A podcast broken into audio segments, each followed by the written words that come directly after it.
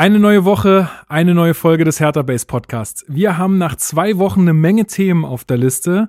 Wir besprechen das Spiel gegen Dortmund, ganz klar. Dann das neue Stadionpapier, wie wir Big City Club Merch finden, das neue Sondertrikot und äh, noch ganz viel mehr. Viel Spaß und jetzt geht's los.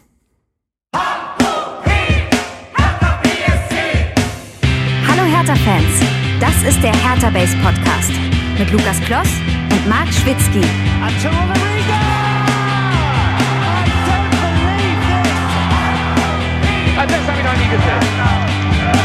So, jetzt hat Jörg Dahlmann noch zwei Gesprächspartner. Ich glaube, das sind Brüder.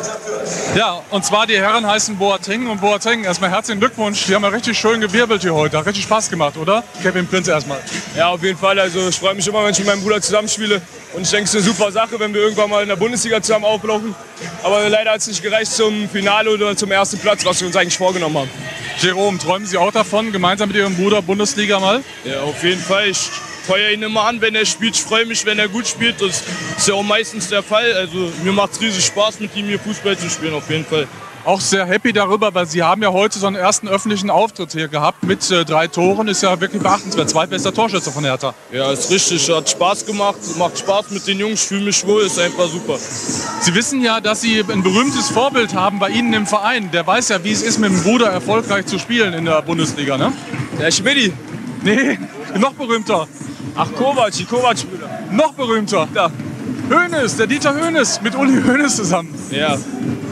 Die waren natürlich, haben viel erreicht. Wir wollen natürlich auch so viel erreichen, aber mal gucken, langsam angehen. Hat denn schon der Falco Götz mal gesagt, wann Sie mal eventuell eine Chance bekommen? Nee, hat er noch nicht gesagt. Ich muss weiter an mir arbeiten und ich denke, wenn ich weiter so mache, dann kriege ich meine Chance. Wie war das eigentlich in der Jugend? Sie immer offensiv, er immer defensiv? Ja, genau so war es aufgeteilt. Manchmal im Spiel wurde es dann getauscht, aber jeder hat eigentlich seine Aufgabe. Er in der Defensive und ich in der Offensive. Ja, aber manchmal haben Sie doch bestimmt auch im Garten so eins gegen eins gespielt, oder? Ja, natürlich, aber gegen meistens, manchmal hat er gewonnen, manchmal ich, aber mehr hat er gewonnen, sage ich mal ehrlich. Alles klar, sehr sympathisch, die beiden Brüder Boateng. Dankeschön. Wir machen eine kurze Pause, meine Damen und Herren. Und dann geht es ran ans Finale. Wir wollen wissen, wer ist der Sieger des Hallenturniers hier in Nürnberg? In Nürnberg. Ja, hallo Hertha-Fans. Und nach diesem kleinen Rückblick ins Fund. Jahr äh, 2007 begrüße ich euch zum Hertha Base Podcast. Ähm, zum ersten begrüße ich auch an meiner virtuellen Seite wie immer meinen geschätzten Fanexperten und mittlerweile Twitch-Fußballmanager Marc Schwitzky. Marc, 2007, äh, kannst du dich da überhaupt noch dran erinnern? Also so kurz nach der Geburt ist ja immer schwierig, ne? Ja, bei dir hat da die Altersdemenz eingesetzt, ne? Also dementsprechend treffen wir uns da in der Mitte. Legendärer Fund. Nee, ich war da zwölf. Das ist ja so die Generation, mit denen ich ja quasi so ein bisschen sozialisiert wurde bei Hertha. Dann mit Patrick Ebert aus Berlin für Berlin, Ashkan Dejaga. Äh, krasse Zeiten, ey. Ich kann, erinnere mich damals noch an diese Zickzack-Trikots. Kennt ihr die noch? Ja, äh, das war die Zeit übrigens, wo dieser, dieser Adler im Logo war, diese unsäglichen Mhm. Jahre. Oh ja, Das war so genau. richtig eklig. Ja. Okay, und zum zweiten begrüße ich äh, nach langer Zeit der Abwesenheit mal wieder Luis Richter. Ich grüße dich. Grüßt euch, Jungs. Freue mich wieder da zu sein. Hi, ja, bei dir hat sich einiges getan, ne? Was, äh, wie, wie sieht's bei dir aktuell aus? Du bist beruflich vom Tagesspiegel und der Juice weg, so wie ich dich damals immer angekündigt habe. Äh, was machst du jetzt gerade? Ja, genau, das stimmt. Ähm, bin jetzt nicht mehr als freier Journalist unterwegs. Das äh, ja vor allem bedingt durch Corona, sage ich mal, weil ja im Mediengeschäft wurde es dann doch ziemlich schwierig äh, mit der Zeit und habe mich dann umorientiert und habe jetzt aber bin super happy mit dem, was ich jetzt mache. Und zwar bin ich ähm, in der Kommunikationsabteilung bei Alba Berlin, bei dem Basketballteam hier, nicht bei der Müllabfuhr und kümmere mich da um, um alles, was da hätte ich auch gesehen. Ja, da- ist ja auch ich mich hammergeil. Bei dem im Kommunikationsteam der Müllabfuhr. Das wäre auch Labern stark. die nur Müll oder? Uh, Äh, Wo ist, dein, wo ist der Buzzer? Ja. Also, Ich wollte auch gerade fragen. Das wär, ja, okay, Ist der okay. kalt Wenn ihr ihn haben wollt, ihr kriegt ihn. so. jawohl. Äh, Nee, nee, genau, das mache ich jetzt. Ähm, bin dabei, kümmere mich da viel um, um das Profi-Basketball-Team, alles was so Pressearbeit angeht, aber auch selbst irgendwie was schreiben, Social Media und ja, bin da sehr happy auf jeden Fall. Bin da jetzt seit September dabei. Ja, geil. Echt cool. Man hat die Seiten gewechselt. Richtig, genau so ist es, wie es mir im Studium prophezeit wurde, im Journalistikstudium, dass das eh mal passieren wird. Ja, also, ja, aber ist doch aber auch äh, eine spannende Aufgabe vielleicht mal äh, zu sehen, wie es läuft und vielleicht auch ein bisschen was mitgestalten zu können. Muss man, muss ja nicht schlecht sein, man kann es ja auch gut gestalten, ne? Also Exakt. Äh, ich finde, bei Hertha tut sich ja da auch einiges. Ähm, genau, dann wollte ich mich noch ganz kurz mal wieder bedanken für all euer Feedback und die ganzen Kommentare zur letzten Sendung. Also es ist echt großartig und ich krieg immer so eine kleine Gänsehaut, wenn ich lese, wie, wie viel da einfach kommt und wie, äh, wie ihr euch dann doch mit den Inhalten beschäftigt und so. Das ist echt ganz, ganz große Klasse. Wie immer, riesen Dank dafür und äh, uns haben auch noch zwei iTunes-Rezensionen wieder erreicht. Wir stehen jetzt kurz vor den 100 Rezensionen. Es sind 98. Also wer da jetzt noch Gutes tun will, der kann uns dazu den 100 Rezensionen verhelfen. Äh, zum einen hat uns der Kilian ähm, was äh, echt nette Worte geschrieben. Ähm, Top, kein Flop ist die Überschrift. Äh, ich will das jetzt nicht vorlesen weil das dauert jetzt zu lange. Aber Kilian hatten wir hier auch äh, in der Folge mit Steven zusammen erwähnt, der auch einen Podcast hat, äh, Hackerspitze Mikrofon. Das ist sozusagen der Mukoko der äh, Fußball-Podcaster. äh, der ist äh, noch, äh, noch relativ jung, also aus meiner Perspektive gesprochen, äh, und macht es aber schon äh, richtig gut und äh, ja, hat anscheinend richtig Bock bekommen, da ähm, viel zu machen und da könnt ihr ja mal reinhören, wenn ihr Lust habt. Und ähm, wo ich jetzt nicht weiß, wer es genau ist, aber der Username ist Perlinski ähm, schreibt auch ganz nette Worte, dass äh, er schreibt, steckt viel drin und äh, sagt sowas wie, das ist der Hertha-Podcast für Fortgeschrittene. Also ich hoffe, dass wir nicht nur ein Hertha-Podcast für Fortgeschrittene sind, sondern auch für alle, die sich vielleicht äh, äh, noch neu mit Hertha auseinandersetzen. Äh, zumindest Grüße gehen raus an Hannes, den wir als Bremer genau. zum Hertha äh, Podcasthörer und Hertha Podcaster gemacht haben. Aber ja, hat er gut gemacht auch. Shoutout, ey. War cool. Ja, voll, ne? Fand ich auch. War eine schöne Folge. Und ich habe auch gemerkt, jetzt wo Bremen gegen Bayern gespielt hat, dass ich auch so ein bisschen, also dass ich mich mehr gefreut habe als sonst für Bremen. Aha. Siehst du, da werden, da werden Brücken geschlagen. Es ist wirklich äh, so, sobald du ey, Leute kennenlernst, wo die Fans so. halt cool sind, so, dann, ja, dann hast du eine ganz andere Beziehung zu dem Verein auch irgendwie. Ja, aber naja. mit Hannes äh, streame ich auch zusammen, ist wirklich ein furchtbar korrekter Typ, also. Genau. Daher. Da muss ich also, mal reingucken, auf jeden Fall. ja, mach das mal. Ja, ist ganz lustig. Also macht bislang, bislang macht's Spaß. Also ja. für alle, die es nicht mitbekommen haben, äh, Marc äh, twitcht jetzt äh, ein bisschen immer so nebenher äh, Fußballmanager. Jo. Also wenn ihr da Interesse habt, für mich wäre das ja nix. Also ich habe den ganzen Tag schon auf der Arbeit Tabellen und Zahlen und dann setze ich mich abends noch hin und sehe auch wieder nur Tabellen und Zahlen. Aber ähm, naja, gut. Also, Wie läuft's mit den Donations, Marc? Kam da schon was rein? Also das müsste ich ja tatsächlich von mir aus machen. Das ist ja, wie ich gelernt habe, gar kein Twitch-Feature, sondern ich müsste irgendwo so. meinen PayPal-Account angeben und das, das, äh, ja, wie sage ich das, äh, das will ich noch nicht. Will das schon abgeliefert haben. Also wenn die Leute irgendwann Bock haben, vielleicht, aber es gibt ganz, glaube ich, ganz viele, die dieses Ding jetzt mittlerweile aus falschen Motiven anfangen und gleich sagen, mhm. oh, äh, ne, ich, ich sehe, wie viel Geld da verdient werden kann, ich mache das jetzt auch mal, sondern ich habe einfach Bock drauf gehabt. Ich habe irgendwie so gedacht, ich habe irgendwie mal YouTube gemacht, ich habe Podcasts gemacht, dieses Livestreaming-Ding, vielleicht ist das ja was für mich und bislang macht Spaß und jetzt schaut man einfach mal, ne? Ich denke von Stream zu Stream. Ja, richtig. sehr gut. Genau. Sehr, sehr gut. Ja, ich, ich sehe da auch manchmal, wenn ich da so rumsurfe, halt so Leute, die wirklich echt ein professionelles Setup haben und so, und dann haben die drei ZuschauerInnen so, und das tut mir mal so leid, weil ich mir denke, ey, du steckst da bestimmt gerade richtig viel Zeit rein und da kommt jetzt gar nichts mehr rum. Ja, da muss man einfach schon, glaube ich, so ein, also ein Grundstamm an Leuten braucht man schon, so wie du von Twitter jetzt zum Beispiel, ja, ja, um ja. da halt einfach auch eine paar Leute zu haben, die dann äh, das auch wissen, dass du das machst. So, ne? ansonsten kannst ja geil sein ohne Ende beim Twitchen, aber wird dann ja, vielleicht klar. nichts, weil die Leute es halt einfach nicht wissen. Na gut, okay, gut. jetzt äh, kurz, äh, danke für den kurzen Exkurs.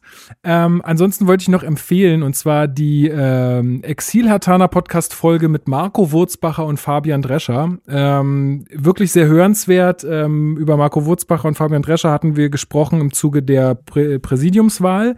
Äh, Marco Wurzbacher, ehemaliges äh, Präsidiumsmitglied von Hertha BSC und Fabian Drescher ist Präsidiumsmitglied, äh, wiedergewählt, auch deutlich wiedergewählt, hatten wir ja erzählt.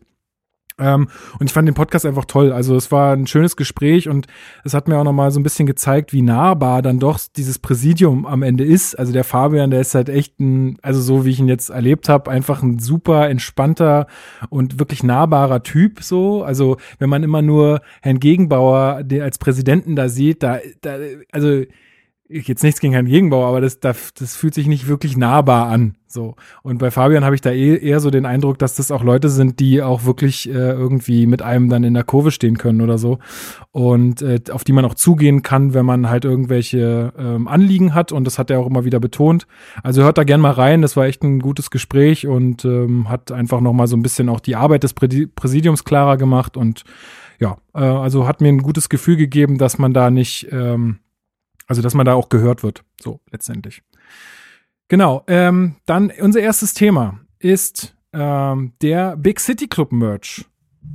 Luis, du hattest mhm. dich da ein bisschen geäußert auf Twitter, das haben vielleicht nicht alle mitbekommen. Also, um erstmal den das Rahmen. Müssen wir anders promoten. Ja, wir müssen von Twitter Beef reden. Nein, nein, nein. Da sind virtuelle Fäuste geflogen. Vom sogenannten Tweef, genau. Tweef, so. Ja. Genau, so. Hier, ich rede. Tweets und Tweefs. Und zwar, ich rede vom User at Big City Club BSC auf Twitter. Der hat auch einen Blog, äh, big-city-club.com und hat äh, irgendwie da auch so ein paar Blogbeiträge ähm, erstellt und hat auch schon so Podcast-Trikots mal gemacht, also für, für den Exinatana Podcast, für mhm. Damenwahl und für uns. Und das war auch eine ganz coole Aktion, also ziemlich witzig eigentlich. Und es gibt ja noch viel mehr Podcasts mittlerweile, äh, die kann man ja mittlerweile. Neu dazugekommen, Dardais Erben. Genau. Also, also ich habe noch nicht reingehört und ich weiß auch nicht, äh, wer das macht, aber ähm, ja, Shoutouts. Äh, genau, äh, Luis, ähm, wie findest du das? Also es gibt so ein bisschen T-Shirts, glaube ich. Und was, mhm. was hat er noch gemacht? Äh, mit so Big, Big glaub, City Club auf, Aufdruck. Ja, genau. Ich glaube, Pulli gibt's irgendwie auch. Ähm, und ich glaube bisher alles mit dem, mit dem gleichen Motiv. Ähm, ja, wie finde ich das? Also, um eins vorweg zu sagen, die Sachen sehen wirklich richtig, richtig gut aus. Und das ist ironischerweise für mich das Problem an der ganzen Geschichte weil dieses Big City Club Merch sieht so gut aus, finde ich, dass man das wirklich als Merchandise vertreiben kann, als absolut ähm, seriöse Sache. Aber ich persönlich, ich, was heißt ich fremdel mit diesem Begriff Big City Club? Ich, ich lehne ihn sogar aktiv ab, wenn man das so sagen kann. Ich kann damit äh, einfach nichts anfangen. Ich identifiziere mich damit äh, in keinster Weise. Ich mache mich eher drüber lustig. Ähm, ja, und das Merch hat für mich halt ein bisschen das Problem, wie ich das auch geschrieben hat, äh, habe auf Twitter. Ähm, ich persönlich würde damit einfach nicht hausieren gehen wollen, weil das, wenn man das trägt, finde ich, sieht's fast so aus, als ob man sich mit diesem Begriff identifiziert und mit diesem Image und äh, das irgendwie cool findet oder gut findet, dass sich Hertha vermeintlich in diese Richtung entwickelt. Und ich glaube, da ist eine gewisse Ironie eigentlich eingeplant bei der Sache. Also das war auch aus den Antworten rauszulesen, die ich dazu bekommen habe. Ich erkenne sie halt dabei einfach nur leider nicht. Für mich sieht das einfach wirklich zu gut und zu seriös aus, als dass es ironisch sein könnte. Und das ist so ein bisschen, ähm, ja, mein Problem damit. Ich weiß nicht, wie, wie findet ihr die, die Dinger?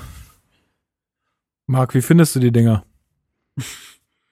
ähm, ich habe mir da noch nicht so eine abschließende Meinung gebildet wie Luis, aber ich glaube, es tendiert dann doch in dieselbe Richtung. Also am Ende des Tages kann es ja jeder halten, wie, man, wie er will. Und wenn Leute das quasi sagen, wir machen uns dieses, diesen Begriff zu eigen und deuten ihn für uns quasi so ein bisschen anders und auch ironisiert, okay, geht jetzt aus den Motiven aber nicht wirklich her, einher. Also das ist, glaube ich, so das große Problem. Mhm. Also das ist ja jetzt nicht mit einem mit einem, weiß ich nicht, markigen Spruch irgendwie Berliner Schnauze mäßig noch versehen, dass man sieht, ah, okay, äh, da ist eine gewisse Haltung zu diesem Begriff zu sehen oder zu erkennen. Und dementsprechend ist es dann tatsächlich so, als ob man sich damit gemein machen würde.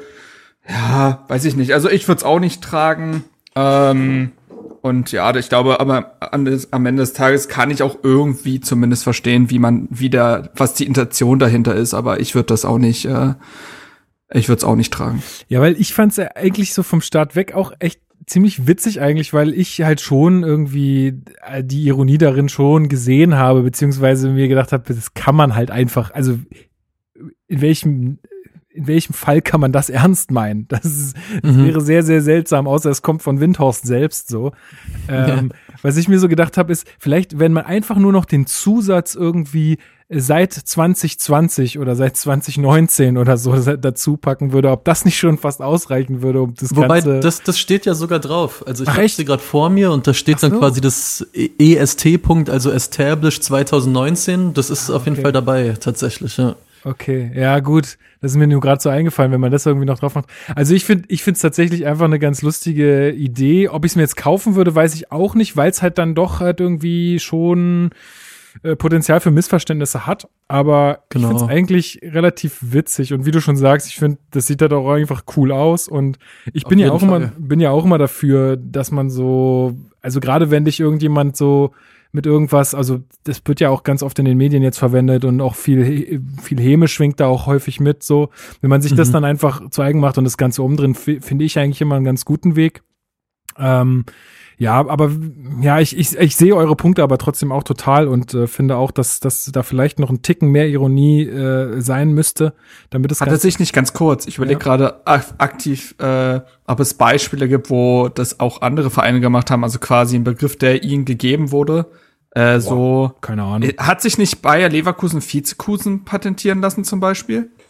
Oh, das kann gut sein. Das habe ich mal, also es kann jetzt auch gefährliches Halbwissen sein, aber ich meine, das mal gelesen zu haben. Aber wenn, ähm, wenn jetzt jemand, also wenn jetzt jemand von Leverkusen mit Vizekusen, also einem offensichtlichen äh, Leverkusen, Bayer Leverkusen Bezug auf euch zukommen würde mit einem T-Shirt oder so, ihr würdet es doch eher witzig finden, als dass ihr es scheiße ja. finden würdet, oder? Ja, ja, ich weiß nicht, wie es dann in der eigenen Fanschaft ist, ne? Aber. Das ist halt so, das, das ist halt die Frage, ja. Also, naja. Ja, keine Ahnung. Ich habe jetzt nicht so ein gro großes Problem. Am Ende sind wir eine große Stadt und wir sind ein Club. Ich meine, klar, was soll's. Äh, und wir den Stempel haben wir jetzt und damit müssen wir irgendwie umgehen und äh, das, also wir können es jetzt auch nicht wegschweigen so. Aber ja, okay. Ich wollte nur mal kurz drüber reden, weil es so ein bisschen die Runde gemacht hat, äh, zumindest jo. in der Twitter-Welt. Und äh, genau, wer sich das mal angucken will und wer da was kaufen will, ey, macht das auf jeden Fall. Ich, wie gesagt, kann jeder halten, wie er will und äh, wir wissen ja auch am Ende, wie es gemeint ist, aber ähm, am Ende hat man vielleicht doch ein paar Diskussionen, wenn man das im Stadion trägt. Wer weiß, wer weiß. Gut, ähm, wir haben äh, noch ein Thema. Und zwar, Herr Tana helfen wolltest du ansprechen, Marc. Erzähl doch mal ein bisschen was darüber. Oh, jetzt soll ich, ach so, ich, äh, ich nur auf die Agenda geschrieben. Nein, also er hat äh, auf dem falschen Fuß erwischt. Ja, ja, ja, ja. So wie Herthas Abwehr in der zweiten Halbzeit äh, ja, oder so.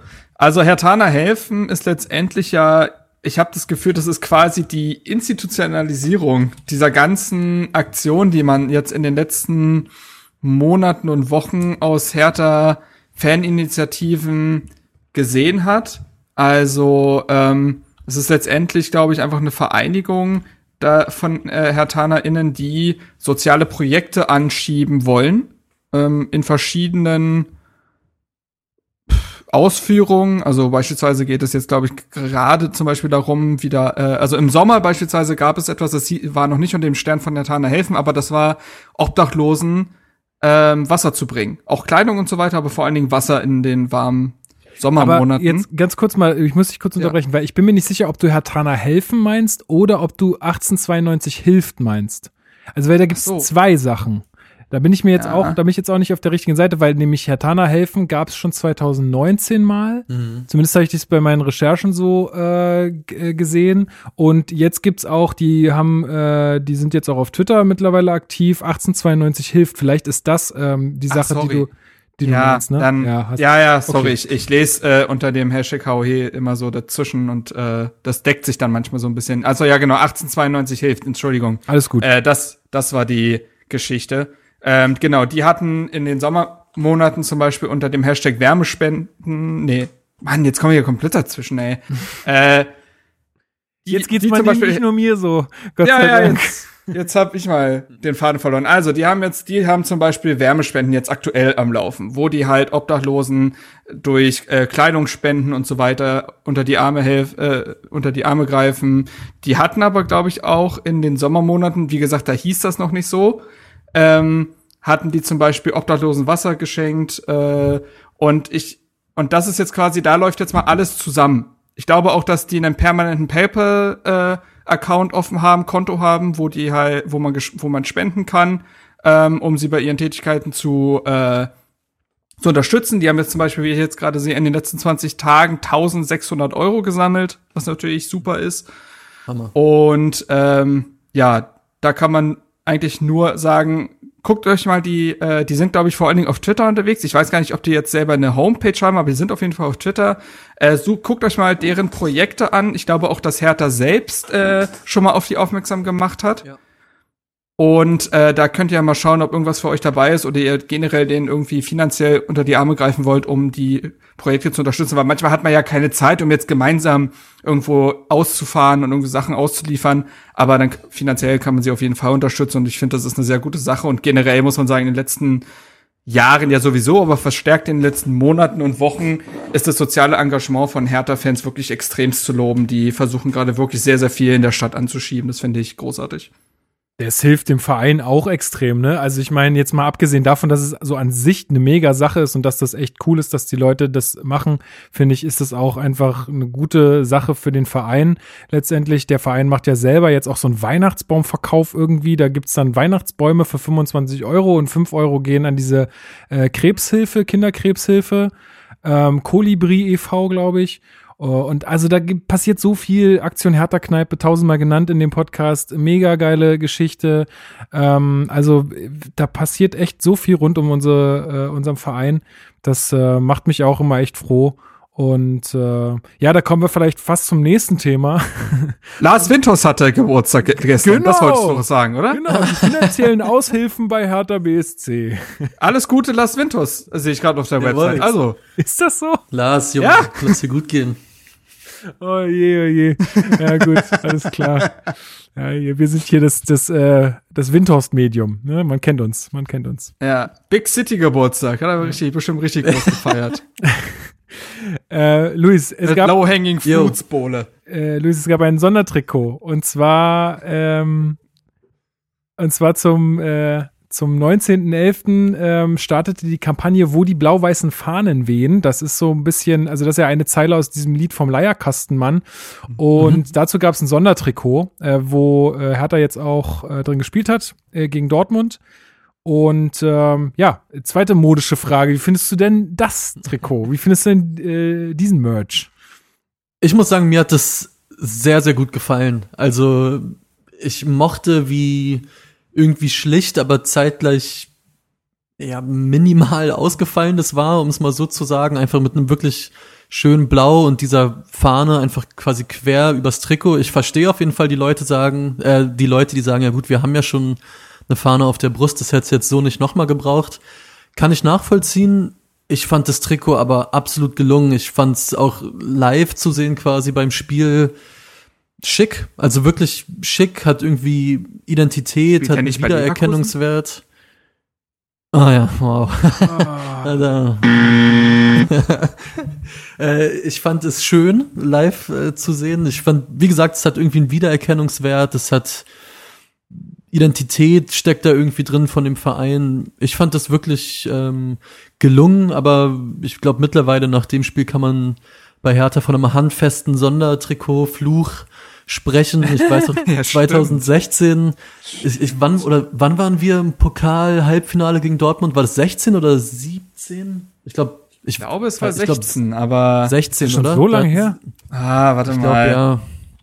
Ich, äh, Da hatten sie doch auf jeden Fall auch so ein, so ein Sondertrikot, so ein, mit so einem weißen Kragen und dann, glaube ich, auch fast das war ganz blau. 2016. Genau, und haben dann zu Hause sang- und klanglos 0-3 verloren. Dann gab's ja das Mhm. Spiel gegen Leipzig Ja, äh, zum, 120, zum Jubiläum des äh, 125 Mauerfalls. Jahre. Ja, so, nee, genau. stimmt. Oder, oder Nee, was war der 125 Jahre? Trikot gab's auch noch. Das gab's auch. Da weiß ich, stimmt, wir, da weiß ich gerade gar nicht mehr, wie sie mit dem gespielt haben, aber auf jeden Fall haben sie gegen Leipzig ja dann so auf die Genau. Mütze bekommen, in dem, dem weißen Bären drauf. Trikot mit dem Bären. Ja, und jetzt wieder. Also das ist, ähm, ja, es sieht immer lieber. ganz gut aus, aber bringt nichts, ne. Ja, aber das, äh, aber die, die, das wird ja verkauft auch. Ähm, da gibt's eine limitierte Auf, äh, Auflage und 5 Euro pro Trikot gehen auch ähm, an Hertana helfen. Also karikative Projekte rund um Berlin und Brandenburg. äh, werden da unterstützt. Und ähm, das auf der Brust, das soll ja so ein bisschen widerspiegeln, diese ganzen Stromkästen in der Stadt, Genau, die ja auch genau. so angemalt sind mit diesem Blau-Weiß und dann dem Hertha-Haar oben in der Ecke. Dem, dem Hertha-Haar, wer kennt es nicht? Ähm, und Das äh, eine berühmte Hertha. ja, ich, ich, ich, ich fand es tatsächlich, war jetzt gar nicht so mega angetan wie du, aber das ist, dann Mhm. zeigt es auch wieder, das finde ich auch schön, das zeigt auch wieder total, dass es Geschmackssache ist am Ende. Voll, ähm, voll. Ja, also ich, ich würde es mir jetzt tatsächlich wegen der, wegen dieser 5 Euro vielleicht kaufen, ähm, aber jetzt wegen des Styles nicht unbedingt. Und ich habe jetzt auch echt schon so viele Trikots wieder bei mir im Schrank. Das ist echt verrückt. Ähm, so dass, äh, ja, aber auf jeden Fall gut zu erwähnen, dass das halt auch wieder, gerade bei dem Verkauf, ich glaube, das kostet auch gar nicht so wahnsinnig viel, das kostet 65 Euro. Äh, normalerweise kosten genau. die Trikots ja 80 Euro aufwärts. Ich glaube, mittlerweile sogar 90. Ähm, Ja. Und äh, dass dann auch noch 5 Euro weggehen, ähm, das ist auch super. Finde ich gut. Vielleicht zu dem Sondertrikot, wenn ich mich jetzt, wenn ich jetzt richtig im Kopf habe, war das nicht. Also es gab ja diese ganze Festwoche zu der 125-Jahr-Feier. Da gab es ja auch viel Beef mit den Fans, weil deren Vorschläge und so weiter nicht wirklich Mhm. gehört gefunden haben. Und die haben doch dann auch gegen äh, den FC Liverpool gespielt. Ja. Weil die Ja, ja auch richtig. 1892 gegründet wurden. Und da haben sie es ja auch getragen und da haben sie auch verloren. Und Also äh, 04, glaube ich, ist- damals, ne? Ja, es ist das Stadion, Son ja. ja. wir haben das jetzt etabliert, wir haben den Sondertrikotfluch. Das ist noch viel schlimmer als das scheiß rosa Trikot. Normalerweise, ich- normalerweise hätten wir Liverpool ja easy weggeputzt, ne? Aber Ja. weil wir dieses Sondertrikot tragen mussten, äh, hat's nicht geklappt. Ist ganz Also, Richtig. das ist klar. Wisst ihr noch Hertha gegen Real Madrid? Ja, Oh, das war ein Spiel in Ey, der da- Testphase. Da habe ich Tor nur, von Tunay Torun. ja, genau. Tunay Torun. da habe ich, Ey, ich war im Stadion. Da war also wirklich, da war, Da war Cristiano. Ronaldo ist drei Kilometer gelaufen, hat aber einen Freischuss in, in Winkel gesetzt. Danach war Ruhe.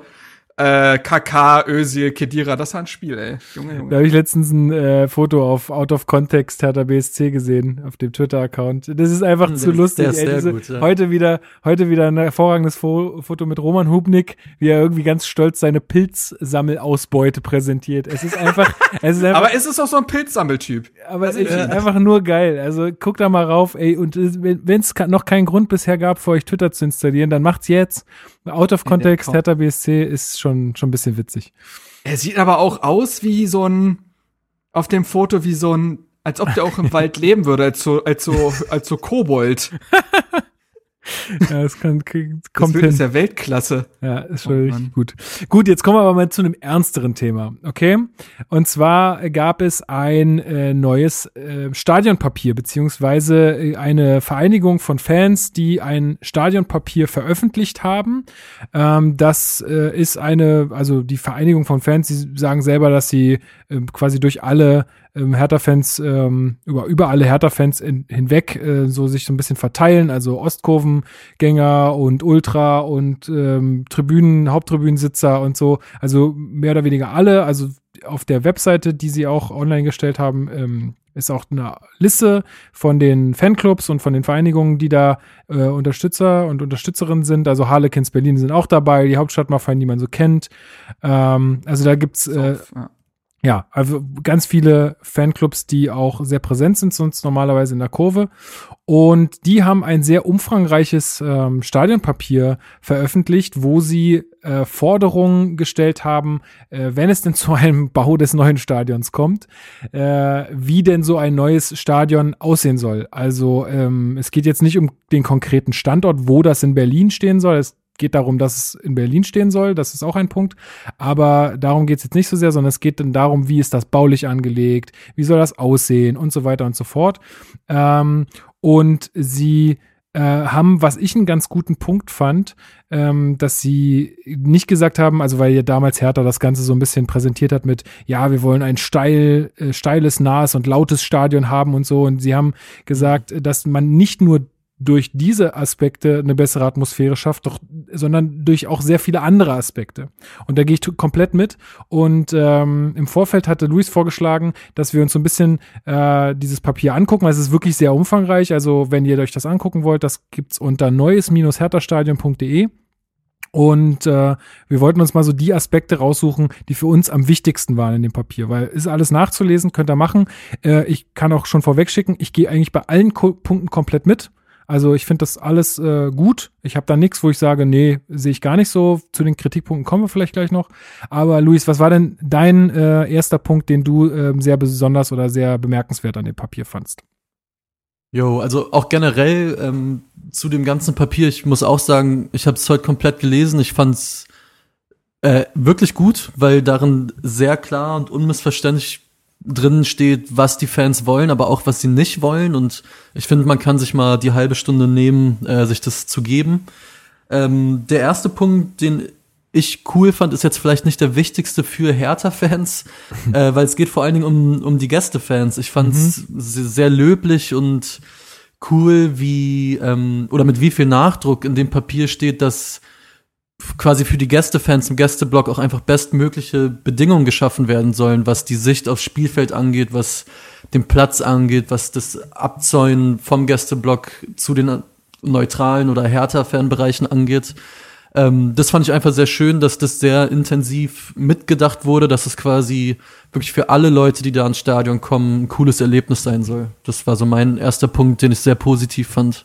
Ja, äh, genau den Punkt hätte ich auch genannt tatsächlich, weil ich das äh, mhm. auch äh, ziemlich cool finde, dass ähm, da auch so mitgedacht wird, dass man nicht nur auf sich selbst guckt. Es gibt ja auch einen, einen sehr großen Abschnitt, wo es darum geht, wie sie, muss die Ostkurve aussehen ja. äh, oder wie stellen sie sich eine bestmögliche Fankurve vor.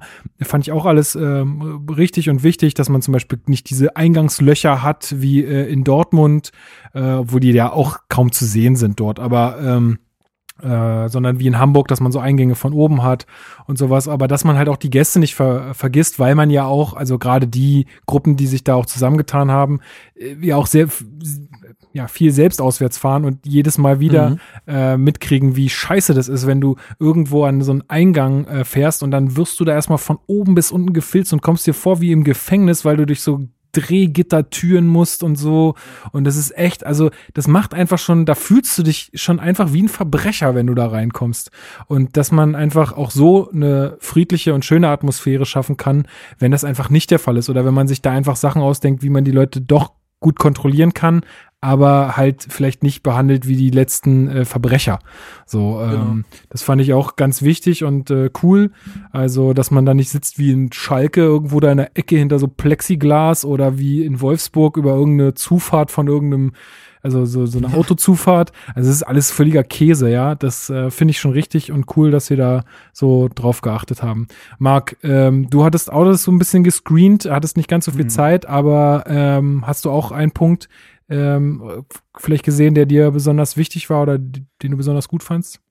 Ja, vielleicht eher ein Nischenthema in dem Fall, aber ich fand äh, es, also zum einen fand ich es gut, äh, das ganz kurz abgehandelt, dass sie auch sehr auf ähm, behindertengerechte Plätze ja. ähm, gesetzt haben. Also dass es auch äh, sehr klar kommuniziert wurde, dass auch für diese Menschen, äh, sei es äh, körperlich behindert oder sehbehindert, äh, wie auch immer, ähm, auch ein gutes Stadionerlebnis sein muss und haben da auch Vorschläge gemacht. Aber mein eigentliches Thema ist ähm, Thema Nachhaltigkeit. Ich finde, dass sie, mhm. ich finde es sehr löblich, dass sie dazu quasi zwei Punkte geliefert haben, ähm, weil das auch einfach in unserer Gesellschaft immer wichtiger ist und sein muss. Also, ne, äh, brauchen jetzt nicht das Riesenthema an sich aufmachen, aber dass wir alle was tun müssen, ist, glaube ich, offensichtlich. Und sie haben halt äh, zum einen recht am Anfang gesagt, bezüglich Anfahrt und so weiter, dass auch für ähm, hochwertige Fahrradstellplätze gesorgt sein muss, damit Leute auch mit dem Fa äh, Fahrrad anreisen können. Das finde ich einen total wichtigen Punkt, ähm, weil wir können nicht fordern, dass die Leute das Auto stehen lassen und dann nichts dafür tun, dass es mit dem Fahrrad irgendwie nicht angenehmer ist, durch die Stadt zu fahren. Ich glaube, das ist ja sowieso immer aktuell so ein Stadtplanungsthema. Und das finde ich super, dass sie da drauf setzen wollen, dass man auch den, mit dem Fahrrad gut zum Stadion äh, reisen kann oder fahren kann, besser gesagt. Und zum anderen, dass sie da auch äh, vorschlagen, dass es eine Möglichkeit gibt, irgendwie Elektrofahrräder und Elektroautos zu laden. Also, ne, dass das mhm. einfach da auch den modernen Standards und ähm, ja, Forderungen äh, gerecht wird. Und zum anderen, dass es generell eine moderne und nachhaltige Arena, beziehungsweise das Wort benutzen wir ja nicht gerne, ein nachhaltiges Stadion. und modernes Stadion ist. Äh, es ist ja noch so ein weiteres Thema mit dem Stadion. Aber ja, dass da auch auf Energieeffizienz gesetzt wird und dass man da, und das ist, finde ich nämlich deswegen auch ein wichtiger Punkt, dass man da den dem Senat oder der Politik auch ein bisschen Wind aus den Segeln nehmen kann, indem man dafür sorgt, dass diese, dass diese Spielstätte irgendwie auch ein Zeichen für Klimaschutz und Nachhaltigkeit sein kann. Und auch da nennen sie ja Beispiele, was man beispielsweise machen kann. Wir nehmen zum Beispiel Johann Cruyff Arena in Amsterdam. Ist das, äh, ist das erste der Welt, wo die Sitzgelegenheiten aus zu 100% erneuerbaren Rohstoffen gebaut sind. Mhm. So. Es gibt auch ein Beispiel mit äh, das, dem Westfalenstadion in Dortmund, was eine Photovoltaikanlage benutzt und solche Geschichten. Was? Also Was ich da Ja? richtig geil fand, war in, in Brasilien dieses, äh, dieses eine Stadion, glaube ich, was irgendwelche krassen Platten unter dem Platz hat, wo jede Bewegung der Spieler in Energie umgewandelt Ja. wird. What Die the fuck, 200 das ist wie die Star Trek, Alter. Das ist, Das ist Wahnsinn, krass. ja.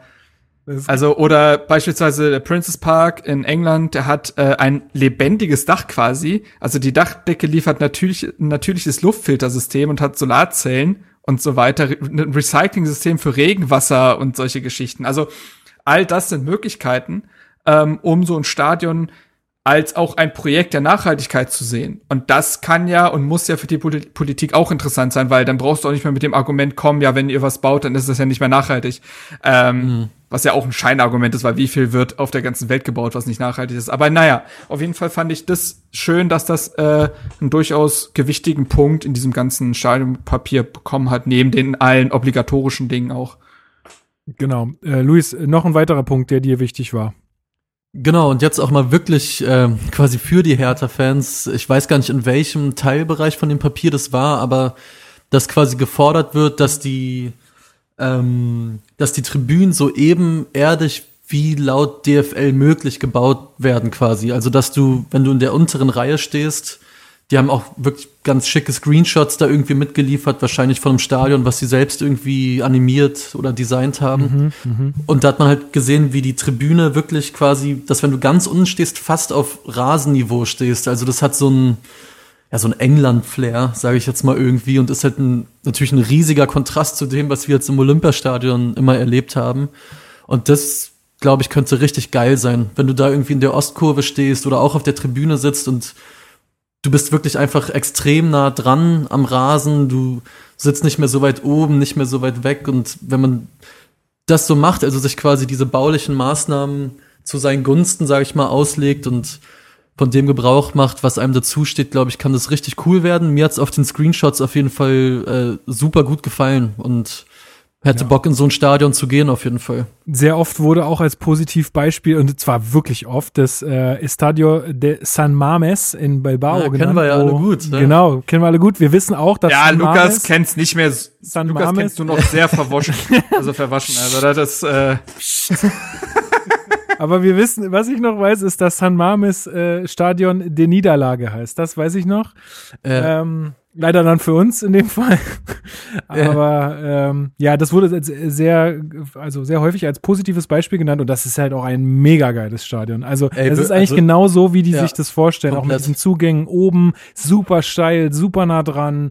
Also ich muss, ich muss auch sagen, ich war ja so weiter. Genau, genau. Ich war ja mit meinem Dad damals auch bei dem Auswärtsspiel. Ich fand's auch überragend, das Stadion. Das war sehr, sehr geil, ja.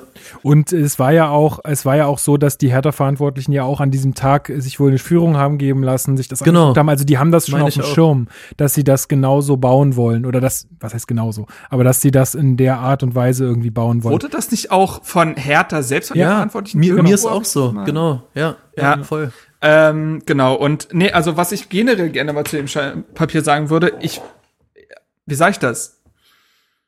Ich finde es, überraschend ist so ein bisschen negativ dann fast schon, aber ich finde es überraschend konstruktiv geschrieben. Also, Ja. ähm, ich, man könnte ja meinen, und das ist jetzt gar nicht auf die Hertha-Fangruppen oder sowas bezogen, aber generell Fangruppen, dass die da immer sehr entschieden sind, was ihre ähm, Forderungen angeht und dass man nicht so ein bisschen im Blick hat, dass Fußballvereine heutzutage doch irgendwie auch geschäftstüchtig sein müssen und solche Dinge. Aber wenn man zum Beispiel zu dem Punkt kommt, wo sie darüber sprechen, wie man ähm, Sponsoren, Tribünen oder Bereiche in das Stadion integrieren könnte, so, dann merkt man ja, okay, die haben sich auch die Sicht des Vereins angeguckt. Das ist immer noch so, dass ein Verein einen Spagat schaffen müsste zwischen dem, was hier in diesem Steinpapier gefordert ist und das, was der Verein braucht, logisch.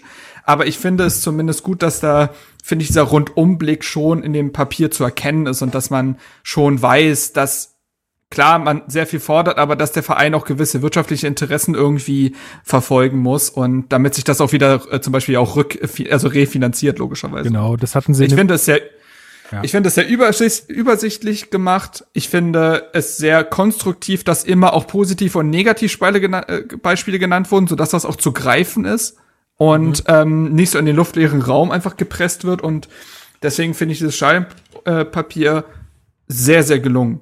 So.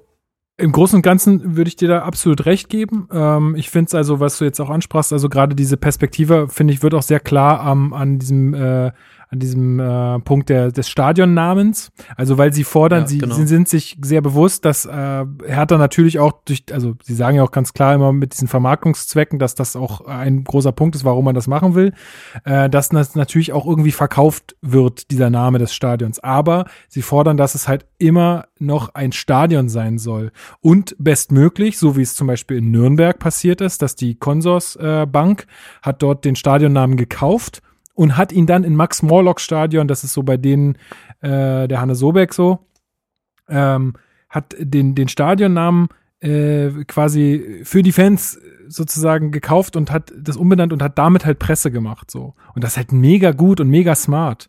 Ja und äh, diese Forderung ist halt finde ich auch äh, absolut richtig. Dann fordern wir halt das was irgendwie der Spagat sein kann für uns. So und äh, was ich immer noch so ein bisschen schwierig finde wo man hätte vielleicht noch mal ein bisschen äh, von der Formulierung hätte rangemusst auch weil man das ganze ja so als Papier dem Verein übergeben hat ist dann so so Formulierung wie unabdingbar oder werden wir in keinem Fall akzeptieren oder müssen ist auch immer ein darf schwieriges keine Wort. Werbung oder hat keine Werbung platziert zu sein, ist so, das ist so mhm. wie, wir werden in fünf Jahren in unserer eigenen Arena spielen. So. Man hat gemerkt, wie solche Forderungen dann ankommen. Also es ist so ein bisschen, also da, ich weiß, mhm. ich glaube, ich weiß, wie sie es meinen. Ähm, äh, aber ich, glaub, ich glaube, du musst es so formulieren, damit du dann genau. mit dem Kompromiss zufrieden sein kannst. Ja. Also du gehst sehr weit nach außen, um, damit für dich der Kompromiss in der Mitte irgendwie noch. Aber es erscheint ja, es erscheint ja schon so, wie werden wir in keinem Fall akzeptieren, ist ja, also ich, ich nehme die halt auch ernst. Wenn das halt ja. dann so ist, dann ist das so. So und äh, jetzt weiß man nicht, was man daraus machen soll, ne? Ähm, ob dann, dann ja, muss sich der Verein entscheiden, gehen wir da drüber oder gehen wir da nicht drüber. Aber es ist auch also, echt, das ist auch wirklich, das sind auch wirklich nur kleine Stellen. Ich will da jetzt auch nicht gar nicht zu viel drüber drauf rumreiten. Ich sag nur, da, da hätte man vielleicht äh, an der Formulierung aus meiner Sicht einfach noch ein bisschen feilen können. Aber mein Gott, das, die werden auch ihre Gründe dafür gehabt haben. Alles gut. Äh, ich sag nur, wenn, wenn ich was, wenn ich was Negatives dazu sagen sollte, ähm, dann würde ich das nennen. Ansonsten finde ich das mega. Ja. Jo.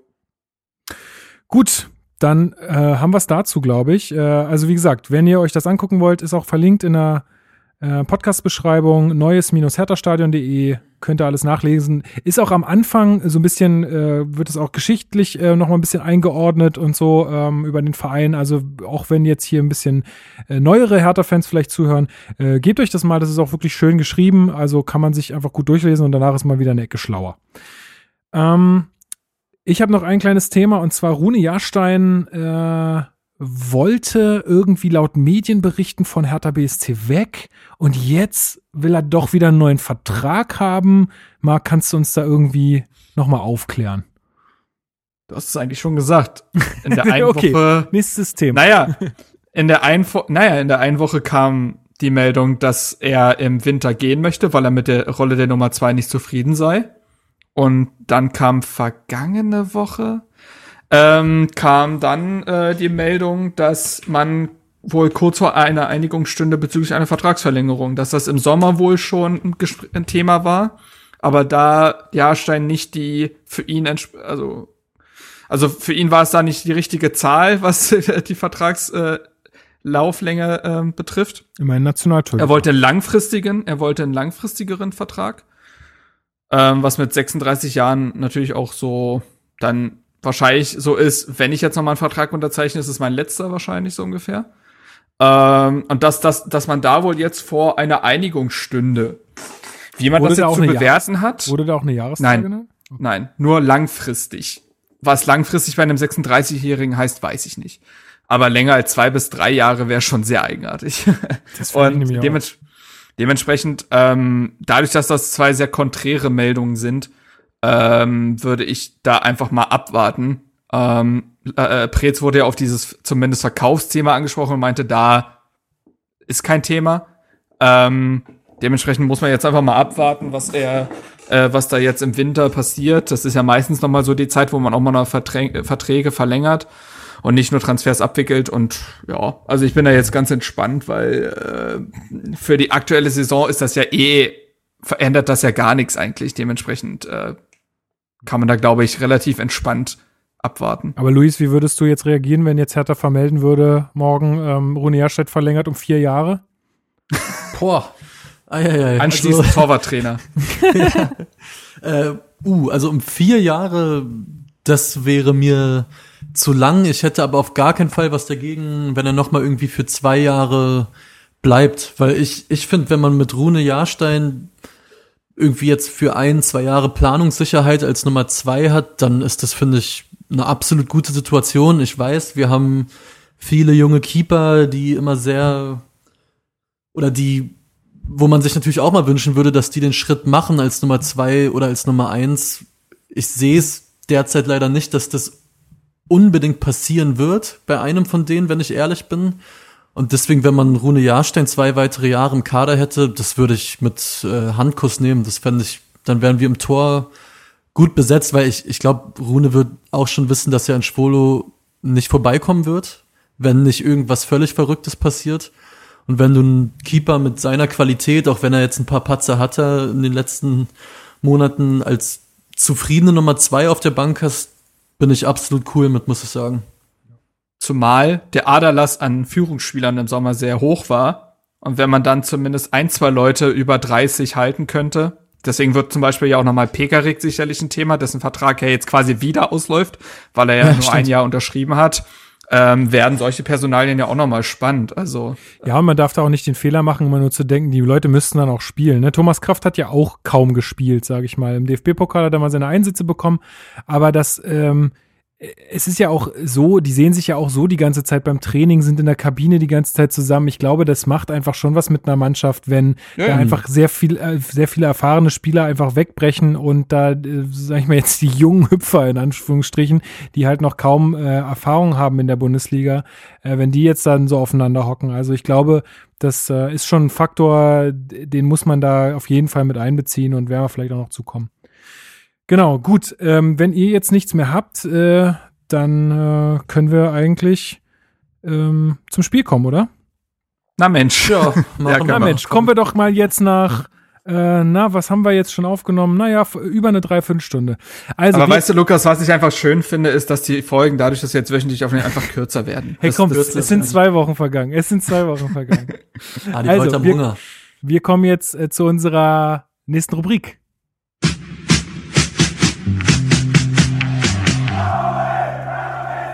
Spielanalyse. Genau, wir kommen zur Spielanalyse. Oh, was war das denn, Lukas? Habt ihr euch schon drauf gefreut? Habt ihr euch schon drauf gefreut aufs Spiel? Also auf das zu besprechen? Ich weiß nicht, ob ich. Boah, ja, doch. Oh, ich bin Ey, gespannt. Ich, mu ich, muss sagen, ja. schon, doch. Ich, weil wir hatten, also ich, ohne dass jetzt interner geleakt werden, gab es dann eine äh, Geheime WhatsApp-Chat-Verläufe. WhatsApp gab es einen WhatsApp oder es gibt einen WhatsApp-Chat, wo viele Hertha-Base-Gäste und ihr beide natürlich auch drin sind. Da wurde ja heiß hin und her geschrieben und dann dachte ich, ey, das kann interessant werden, darüber zu sprechen, auf jeden Fall. Wie wär's denn mal, wenn wir so eine Telegram-Gruppe aufmachen, ja, wo, wir so, wo wir so Verschwörungstheorien über Hertha äh, raushauen können und immer so Alter. Sprachnachrichten an die Leute. Alter Schwede. ich, habe, ich habe aus vertraulichen Quellen, es sitzen nur Unioner im Kölner Keller. So. Genau. so genau. in dem Motto. Genau. Die wollen nur ja, ein Stadion bauen, damit sie alle Hertha-Fans am Ende impfen können. So. so. Die werden nämlich zwangsgeimpft durch die neuen Stadioneingänge, die es da gibt, quasi. durch Beträufelung. Oh je, oh ja. Oh je, oh je, egal. Na gut. Äh, ja, Hertha Base Gate gab's äh, in der Gruppe. Nee, aber äh, Quatsch, war hitzig. Und deswegen hatte genau. ich, ich hatte aber auch, deswegen muss ich auch sagen, es war jetzt nicht so, dass ich gedacht habe, es gab schon andere Podcast-Folgen, wo ich wirklich deutlich weniger Bock drüber hatte, zu reden. Deswegen, ich bin jetzt eigentlich auch relativ aufgeschlossen. Gibt auch, glaube ich, viel her. Ich fange mal ein bisschen an. Ähm, zum einen, ähm, wenn wir mal zur Aufstellung kommen wollen, also mhm. es war ja so, dass Toussaint wieder im Training war. Äh, war auch mit im Kader, wurde dann nicht eingesetzt, ähm, aber das war ja so ein bisschen noch die Frage, wie geht man dann mit ihm um, wenn er wieder fit ist, aber er ist anscheinend auch noch nicht so weit, dass er da von Anfang an spielen könnte.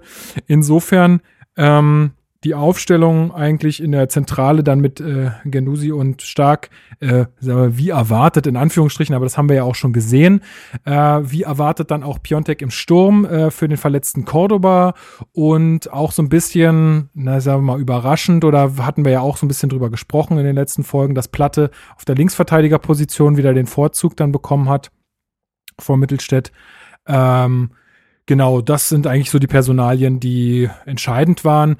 Äh, ansonsten ist Ganz es, glaube kurz, ich, ein, Ja. ein Einwurf. Also ja, Pekarik, das ist an sich nicht neu gewesen, dass er in der Startelf stand. Ich fand es nur interessant, weil man hätte jetzt durchaus argumentieren können, dass er vielleicht noch auf der Bank sitzt, weil er in der Länderspielpause alles Oh ja, durchgespielt hat. Tatsache. Bei der Slowakei ein Spiel über 120 Minuten. Übrigens äh, Glückwünsche dazu an Pekarik und auch Exertana Duda, die haben sich für die EM qualifiziert in letzter Sekunde. Juhu, Ähm, gucke ich nicht. ja.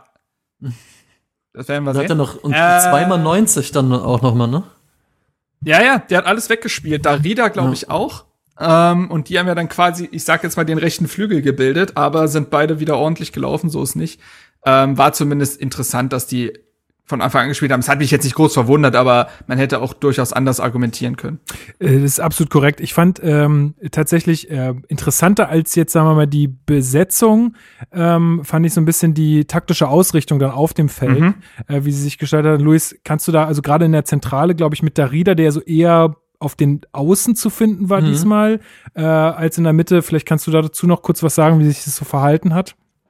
Ja, also wenn ich es richtig im Kopf habe, war es genau so. Genau, da Rieder oft rechts außen anspielbar gewesen, hat da auch Wege gemacht und dafür oft irgendwie Luke Bacchio quasi im Zentrum ein bisschen tiefer, als man es sonst von ihm kennt. Also der hat sich ja relativ viele Bälle so in der Mitte der gegnerischen Hälfte schon abgeholt, wie auch zum Beispiel, ja gut, was heißt abgeholt in dem Fall, aber vor dem 1-0 dann, wo er quasi auch aus, weiß ich, 40 Metern oder 30, 35 Metern anläuft und das Tor auflegt. Das fand ich ganz interessant, dass Luke Bacchio sowas wie der Zielspieler war, was sonst Cordoba oft war bei den Genau. ähm, letzten Spielen. Und ich glaube, das war für mich so der große Unterschied in der Spielanlage. Ich weiß nicht, Marc, vielleicht hast du da noch mehr gesehen. Nee, ich äh, hast würde ich genauso unterschreiben. Ich glaube, Labadia hat halt gesehen, okay, unser Spiel ist ja durchaus darauf ausgerichtet, dass wir da vorne jemanden haben, der Bälle festmachen kann. Und besonders gegen Top-Teams brauchst du das auch mal, um so ein bisschen verschnaufen zu können und auch mal Ballbesitz in der gegnerischen Hälfte ein bisschen halten zu können. Dann hat er gesehen, okay, wir haben Piontek, der ist dieser Spielertyp einfach nicht. Wir haben ja aber immer noch einen Luke Bacchio, der ist 1,87 groß, der ist jetzt körperlich nicht ganz schlecht und der ist technisch nicht ganz schlecht. Und dadurch, wie Luis schon richtig gesagt hat, hat Luke Bacchio auf diese Bälle festgemacht und sich bis in den Achterraum teilweise fallen lassen. Und äh, das war dann quasi diese taktische Anpassung, um halt quasi in Personalunion Lu äh, Cordoba zu ersetzen. Ja. Genau, also wenn wir noch äh, was zu äh, Dortmund sagen wollen, es wurde natürlich im Vorfeld sehr viel über Mokoko gesprochen, der jetzt äh, endlich an diesem Tag äh, einsatzbereit war oder Einsatz, äh, eingesetzt werden durfte in der Bundesliga, weil er 16 Jahre alt wurde. Ähm, der kam dann auch in der 75, 75. 85. Minute auf den Platz. Also das Einscheißen war irgendwie unbegründet. Also die konnten ja eigentlich fast gar nicht, gar nichts mehr anderes tun, als ihn einzuwechseln irgendwann. Für den, Ähm, für den Stürmer Oldie Haaland. Genau, also, naja, ich meine, ich glaube, Dortmund macht sowas auch einfach, weil es auch ein bisschen Presse gibt. Ne? Es ist natürlich auch krass so, dass, dass sie jetzt den jüngsten äh, Spieler aller Zeiten in der Bundesliga äh, haben. Und äh, ja, aber im, äh, im Endeffekt hat der jetzt äh, nicht viel dazu beigetragen. Ähm, genau. Denn äh, Dortmund hat ja auch Haaland. Kommen wir noch zu. Ähm, wir haben zwei komplett unterschiedliche Halb äh, Halbzeiten gesehen. Ähm, wenn wir mal anfangen wollen, Luis, mit der ersten Hälfte. Ja. Also ich habe so gesehen, Hertha war gut im Spiel, hat mitgemacht, kam zu Torchancen, hat äh, Dortmund auf, äh, also Dortmund schwer gemacht, irgendwie zu wirklich guten Torchancen zu kommen. Äh, dass das nicht ganz zu verhindern ist, ist klar. Aber wir waren, wir waren gut im Spiel und haben ein gutes Spiel gemacht. Wie hast du es gesehen? Ja, auf, auf jeden Fall. Also ich war überrascht, wie gut Hertha ins Spiel gekommen ist. Also ich finde den Startschuss für diese wirklich gute Anfangsphase hat dieser eine äh, Luke Bacchio Abschluss gegeben. Ich weiß gar nicht welche Minute, wo er Achte aber Minute. den Ball genau treibt und treibt und treibt und dann leider drüber schießt. Und danach, ich muss dazu sagen, ich habe das Spiel mit einem Dortmund-Kumpel zu zweit geguckt. Buh. Ähm, ja, also ich fand den, ich finde zur ganzen Wahrheit gehört auch, dass der BVB in der Anfangsphase ungewöhnlich unpasssicher war, sage ich mal. Also denen sind viele, viele Dinger unterlaufen, die man sonst vom BVB nicht kennt und die auch ja leider im weiteren Verlauf des Spiels dann abgestellt wurden. Wodurch Hertha immer wieder, ich glaube, es gab doch zwischen dieser Chance von Luke Bakio und zwischen und dem Tor von Kunja, in der Zwischenzeit gab es so zwei, drei Situationen, wo Hertha sich eigentlich gut durchspielt bis zum 16er, aber einfach leider keinen Abschluss generiert. Und wo ich schon dachte, oh ey, wenn man daraus jetzt nichts macht, dann das kann sich brutal rächen, weil ich fand, Hertha war wirklich gut im Spiel, der Ball lief defensiv. Mhm. Es, es, gab irgendwie drei, vier Szenen. Ich glaube, jeder in der Viererkette hat sich mal irgendeinen Schuss geworfen und den abgeblockt. Man hat das Gefühl, da sind alle mal irgendwie durch den Strafraum geflogen, durch den eigenen. Also, das sah wirklich, ich fand so 35 Minuten bis zum Tor richtig gut aus. Vielleicht auch bedingt dadurch, dass der BVB da noch ein bisschen reinkommen musste, aber ja, ich stimme dir zu. Die ersten 30 Minuten waren, waren stark, fand ich. War, Marc, war Dortmund in der Phase so schlecht oder schwach oder hat's Hertha auch einfach gut gemacht?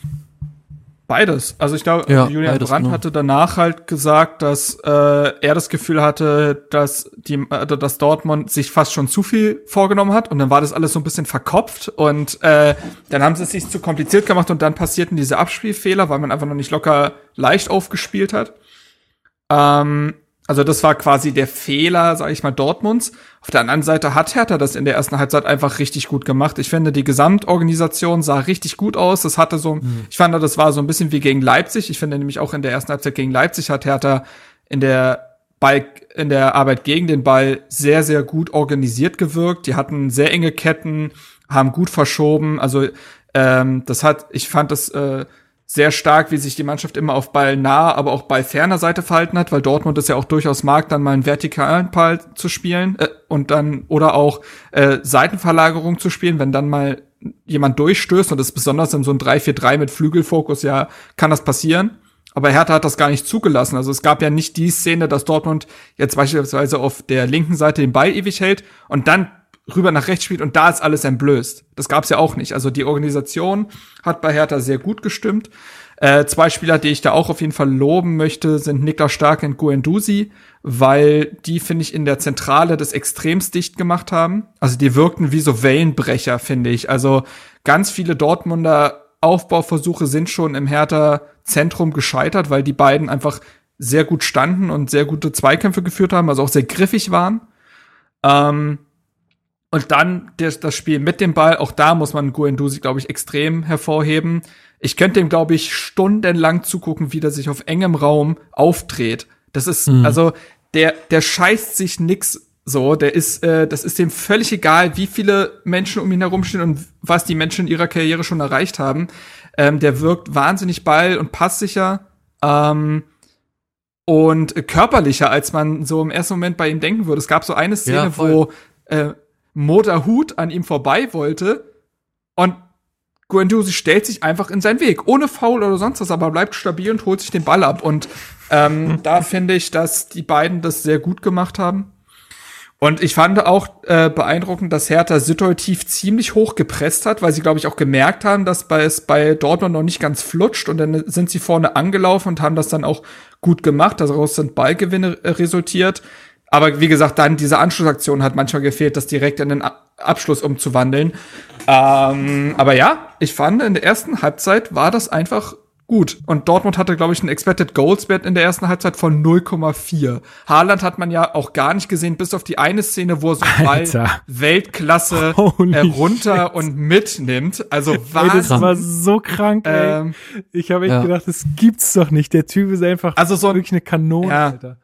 Und äh, ne, aber bis äh, wenn man das rausnimmt, diese Szene ausklammert, war Haaland nicht da und Hertha hat das in der ersten Halbzeit mit Boyata und Alderete sehr sehr gut auch gemacht und ähm, umso bitterer ist es ja dann, wie das in der zweiten Halbzeit alles auseinandergefallen ist, weil ich finde, das war in der ersten Halbzeit ein Top-Auftritt gegen einen Top-Gegner. Genau, bevor wir dazu kommen, nochmal, springen wir nochmal in die 33. Minute, Luis. 1-0 mhm. Kunja, Fernschuss, du hast vorhin schon so ein bisschen angesprochen. Äh, das, das Tor, das war ja auch ein astreiner, ja, also was, Konter ist es ja nicht letztendlich, ist ja nee, eingeleitet ist aus eigenem Abstoß. Genau, von Schwolo, genau, ja. ähm, der auf Luke Bacchio spielt, der dann auf Kunja und äh, ja. Ja. Ist es ein Sonntagsschuss? Ist, kann man sowas als, also würdest du Mm. als Fan von Borussia Dortmund sagen, Sonntagsschuss? Weil, Ähm, oh, nee, tue ich mich schwer mit, ehrlich gesagt. Also ich, äh, um Gottes Willen, ich würde jetzt äh, hier auf gar keinen Fall sagen, der Birki, den, den muss er haben, gar nicht. Ähm, es war einfach ein, starker Abschluss. Und das Krasse bei Kunja ist irgendwie, mich, mich wundert das zum Teil gar nicht mehr so. Irgendwie so Tore, ich weiß das noch vor zwei Jahren. Muss er machen, immer so muss mein- er machen. Genau. Vor zwei Jahren oder so, das war immer so mein größter Kritikpunkt. Ähm, wir erzielen einfach keine Tore außerhalb des 16ers zum Teil und Kunja ist einfach so ein Typ. Das, wie gesagt, das wundert mich nicht. Der hat diese Qualität, das ist einfach so ein guter Spieler.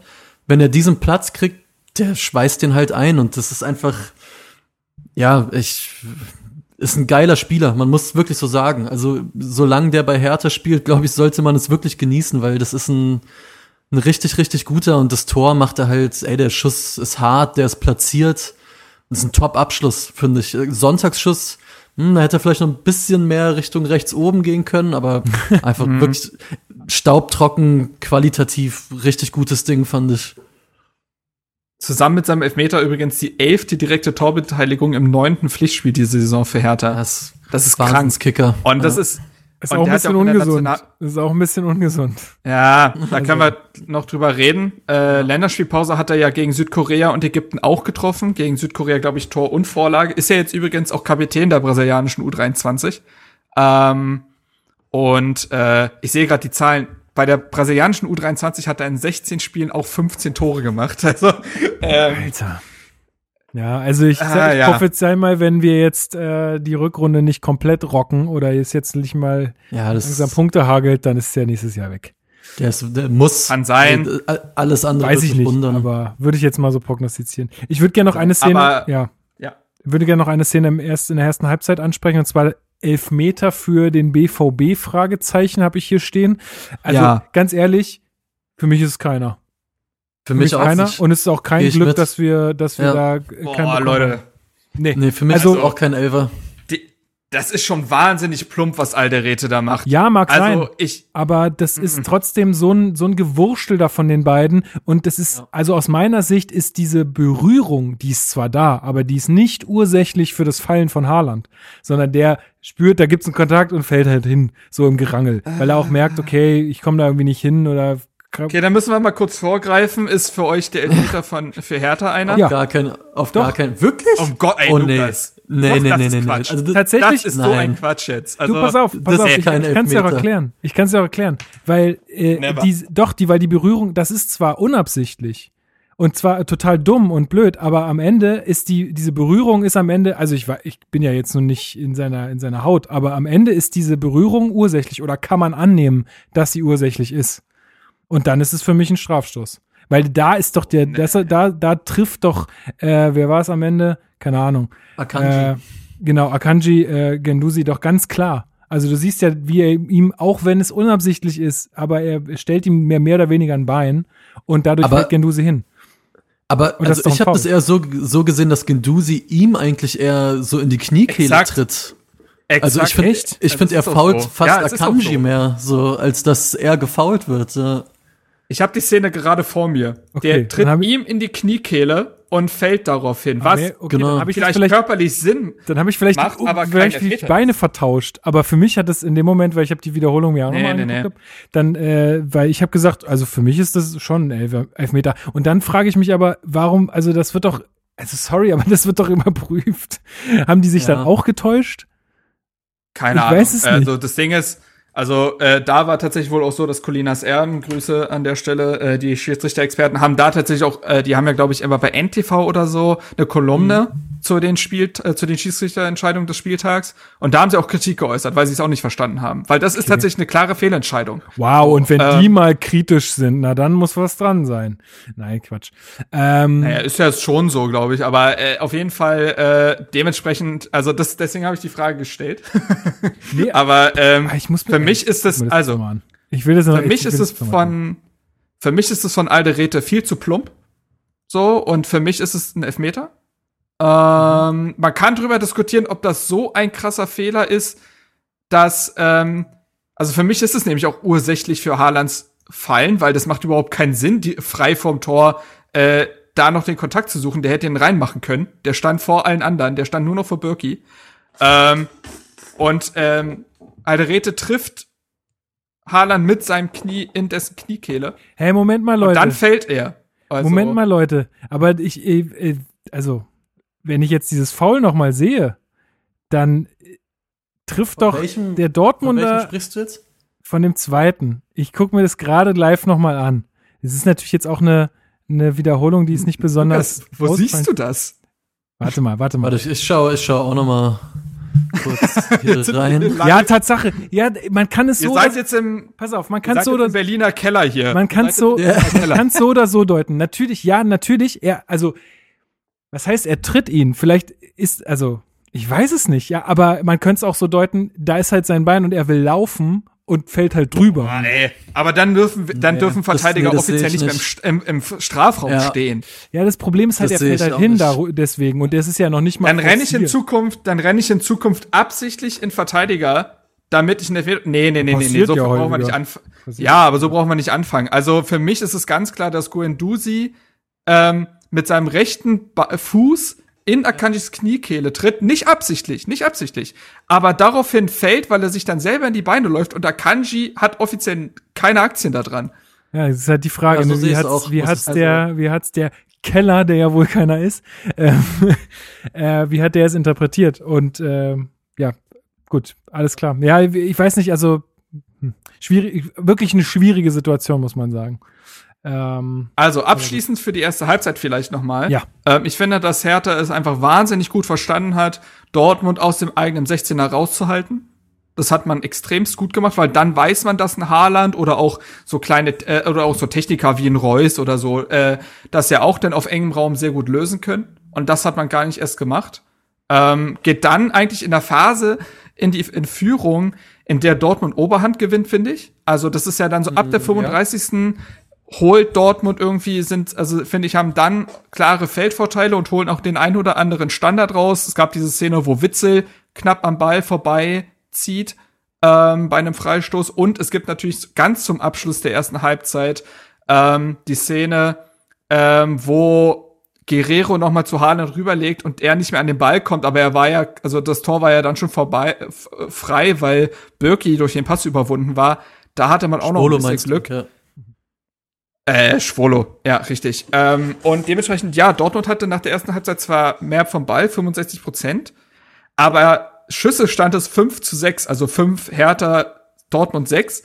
Und das hat für mich auch gezeigt, auch die Qualität der Abschlüsse, dass es mal wieder so ein Spiel war, wo du sagst, ja, man hatte weniger Ballbesitz, man kann ja aber trotzdem gut im Spiel sein, wenn man, wenn das zur Spielidee passt. Und ich finde, das äh, konnte man der Mannschaft nicht absprechen. Genau.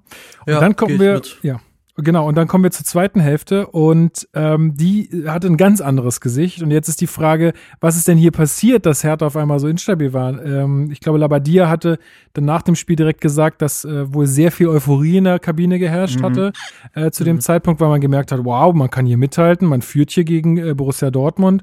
Ähm, auch Arne Friedrich hat sich in der Halbzeit ja irgendwie sehr euphorisiert äh, geäußert. Ähm, so, also es war irgendwie ja, vielleicht ein bisschen zu viel des Guten, ähm, wer weiß. Äh, Vielleicht hat aber auch Lucien Favre die richtigen Schlüsse aus der ersten Halbzeit gezogen und hat seinen Spielern halt auch ähm, die richtigen Dinge mitgegeben. Das hattest du ja auch schon angesprochen, Luis, dass es dann auch von Dortmunder Seite aus einfach besser wurde.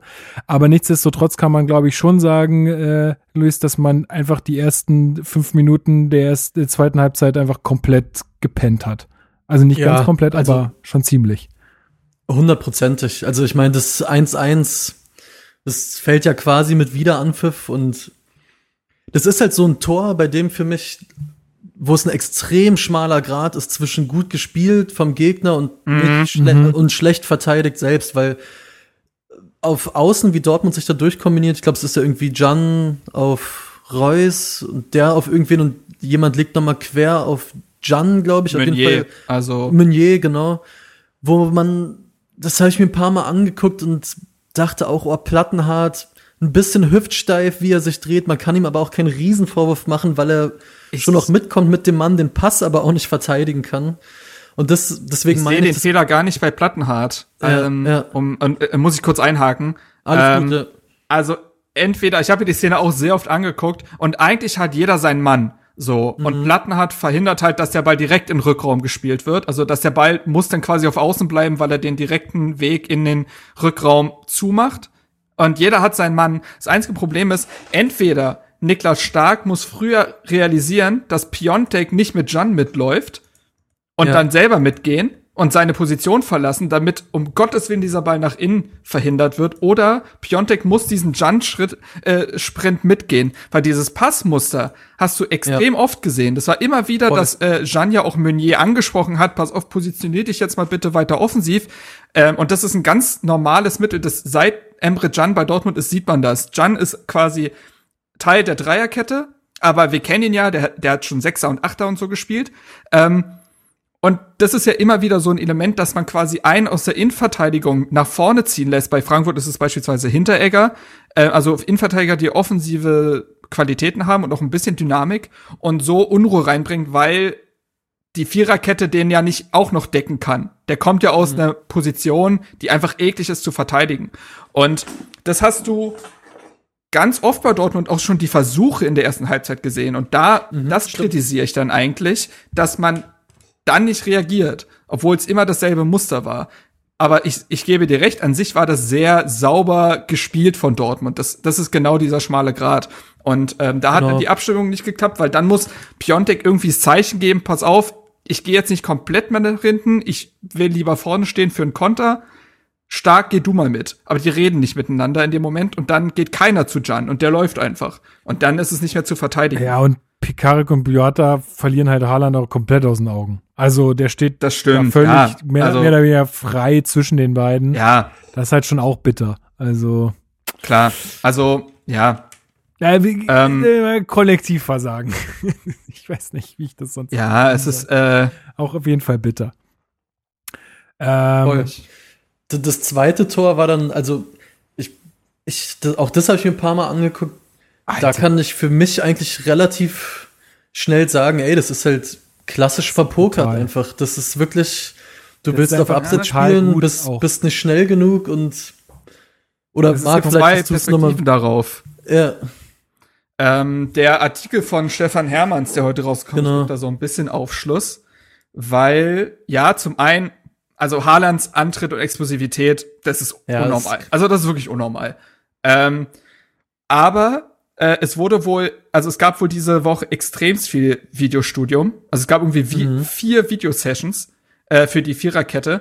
Und da wurde ganz klar gesagt, wir stellen nicht auf Abseits. ja, Stell nicht auf Abseits.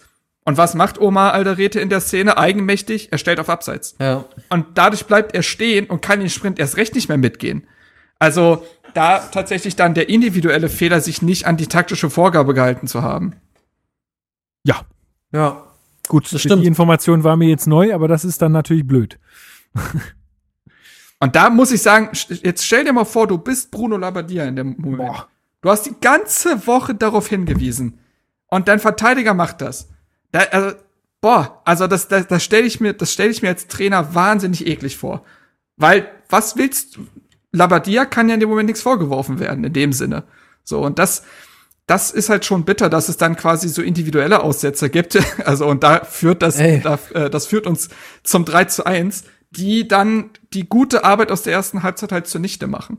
Ja, aber Ja, warte mal, jetzt und- bleiben wir doch mal kurz. Ja, Luis, sag erst mal. Wolltest du jetzt schon Nee, auf also 3 zu 1 ich- eingehen, oder? ja und, und vor allen Dingen, ähm, nee, mach erst mal, Lukas, genau, ich wollte. Na, ich wollte einfach nur noch mal aufs Dritte, sagen, Ja. ja, ich wollte erstmal noch mal sagen, es ist halt einfach, also äh, ein guter Kollege von mir, äh, der, der ist auch ähm, äh, Dortmunder und der schrieb mir nur brutal, Punkt, Punkt, Punkt, nach dem 2-1, so, 1 zu 2. Und ich glaube, dass das halt auch so bei den Spielern angekommen ist. Also die waren ja danach extrem, also die, die, das war ja ein Nackenschlag, da haben die sich nicht von erholt. So, das war Ja, genau. für die halt Ja, äh, richtig ja, bitter und äh, war ein richtiger Tritt zwischen die Beine, wenn man es so mal sagen will. Ähm, und ähm, ja, dass dann, dass man dann verunsichert ist und äh, man, wenn man noch so euphorisiert in der Kabine gesessen hat und gedacht hat, wow, geil, jetzt nehmen wir hier mindestens mal einen Punkt mit. Also zumindest denke ich, war das in den Kö Köpfen. Und dann passiert es halt innerhalb von fünf Minuten, dass dir halt alles Ja. weg, wegschwimmt. Dann ist das halt Das schon extrem halt- bitter. Aber Luis, geh, geh doch gerne mal aufs äh, 3 zu 1 in der 62. Minute ein. Genau, ich, ich finde nämlich davor, also klar ist das, ist es, ich kann mir nur vorstellen, wie bitter das für die Jungs auf dem Platz war, aber was es dann noch bitterer gemacht hat für mich, nach den zwei Gegentoren fand ich, hatte Hertha wieder sogar ein paar absolut okaye Minuten, wo er Pekarik zweimal fast das Spiel aus, ausgleicht oder ausgleichen kann, wo ich dachte, ja, hm, bitter, dass das jetzt erst passiert, nachdem wir innerhalb von fünf Minuten zwei Dinger kriegen, aber hey, auf geht's, weiter so. Und ich weiß nicht, ähm, wie viele Minuten nach der zweiten Chance von Pecker dann das 3-1 fällt, aber klar, wie es fällt, ist einfach, es sieht einfach so unglücklich und doof aus. Also Plattenhardt spielt diesen Rückpass sehr hart und Alderete, Das Alderete kann man nicht Plattenhart Pass nennen. quasi. Das kann man nicht Pass nennen, sorry. Aber das ist einfach, es verdient den Namen nicht.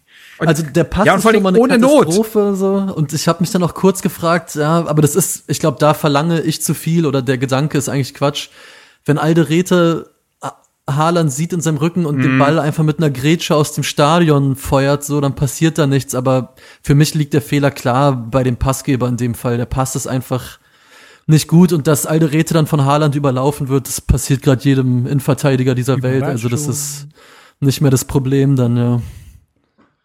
Ja, und ähm, es ist halt, es war, der Pass war ja auch ohne Not so gespielt. Es war ja nicht so, dass Plattenhardt den Ball jetzt im Moment unbedingt loswerden musste. Also, ähm, das ist halt bitter und ja, klar, und dann ist das Ding halt durch, weil du bist ja dann auch mental eigentlich gebrochen, so. Ähm, Danach Und, gehen die ja, komplett ich, die Lampen aus, ja, das ist so. Ja. Ja, äh, ich meine, in der Kabine war es, wie gesagt, du hast auf der einen Seite Herthas Euphorie. Krass, wir machen hier wieder alles richtig. Eigentlich ja schon wegen, wie gegen Bayern und Leipzig und diesmal klappt's.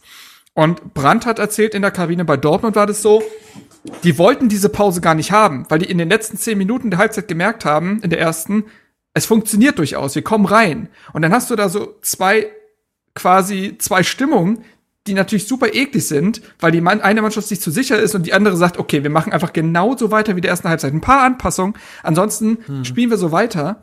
Und die waren halt komplett im Fokus und Hertha brauchte noch. Aber das und dann ist halt- das- Haaland halt, genau, und dann ist Haaland zu gut, als dass man sich diese Minuten erlauben darf, darf man sich in der Bundesliga eigentlich sonst nie, aber es gibt ja Szenen, in denen man einfach mit dem Schrecken davonkommt und merkt, okay, das war jetzt für die der Hallo-Wach-Effekt. Ja, bei dem Spiel war es so, dass der Hallo-Wach-Effekt halt jedes Mal gleich das Tor war. Und das Naja, tut und- dann halt natürlich weh. Und nochmal auf die Halbzeit, äh, um darauf nochmal zurückzukommen. Es ist natürlich auch so, dass ich finde, dass es schon im, in, in der Verantwortung des Trainerteams dann am Ende liegt, halt äh, auch zu, zu merken, was, was herrscht hier jetzt gerade für eine Stimmung und vielleicht halt auch irgendwie einzuwirken, ähm, so dass es sich halt ins Positive entwickelt und nicht, wie es jetzt gekommen ist, ins Negative. Also das ist, äh, um mal ein kleines Foreshadowing zu betreiben, äh, was das Thema noch sein wird. Aber ich finde, das ist dann schon Verantwortung des Trainers, des Trainerteams, dass, dass dann da äh, auch die Stimmung in der Mannschaft aufgenommen wird und vielleicht äh, dann da vielleicht nicht noch, noch Öl ins Feuer gegossen wird und "Ah, ihr macht das alles super und macht mal genau weiter so, sondern vielleicht dann auch nochmal die Ja, wir Fehler. waren jetzt aber auch nicht dabei. nee, genau, ich jetzt wollte nicht dabei. sagen, genau, Ja, aber, so. aber es ist ja letztendlich, letztendlich ist es ja blöd gekommen. Ich kann mir natürlich nicht- sein, Ja, dass er, dass er das gemacht hat und es einfach wieder nicht befolgt wurde, mehr oder weniger. Ähm, aber er hat sie Ich auf kann jeden mir Fall halt nicht nicht vorstellen, erreicht. dass ein Labadia, ich kann mir halt nicht vorstellen, dass ein Labadia mit all seiner Erfahrung da mitfeiert. Der wird den schon gesagt haben, Leute, Er hat so einen das kleinen sind pa schon auf Partyhut zu auf. spielen. So Ja, ja, Leute, das haben wir. Hat schon, hat schon die Sektflasche kalt gestellt. Nee, also das, äh, weißt du so, das ist ja, das glaube ich einfach nicht. Und ähm, ich habe mir das Spiel ja zweimal angeguckt. Verrückt. Ähm, So stark. Ja, ja, so, weil ich mir so dachte, ey, nach dem die ersten Studenten, Mal, die haben noch Zeit. Noch, Die haben noch Zeit. ja, ähm, war auf, naja, war auf den Sonntag. Ähm, und ich dachte mir so, naja, du bist in, ne, die ersten 90 Minuten erlebst du ja auch immer irgendwie mit äh, gewissen äh, Hormonen und dann hast du irgendwie noch äh, Twitter offen und WhatsApp und bla. Und ich wollte mir das wirklich noch mal ganz nüchtern in Ruhe für mich angucken. Und ich finde, und das klingt jetzt vielleicht erstmal komisch, aber ich finde, selbst nach dem 1 zu 3 ist das Team jetzt nicht völlig gebrochen. Also es ist nicht so, dass Dortmund Hertha daraufhin an die Wand spielt und ein Abschluss nach dem anderen kommt und Birki 27 Paraden zeigen muss. Birki, ich bin schon wieder bei ihm. Schwolo 27 Paraden zeigen musste oder so.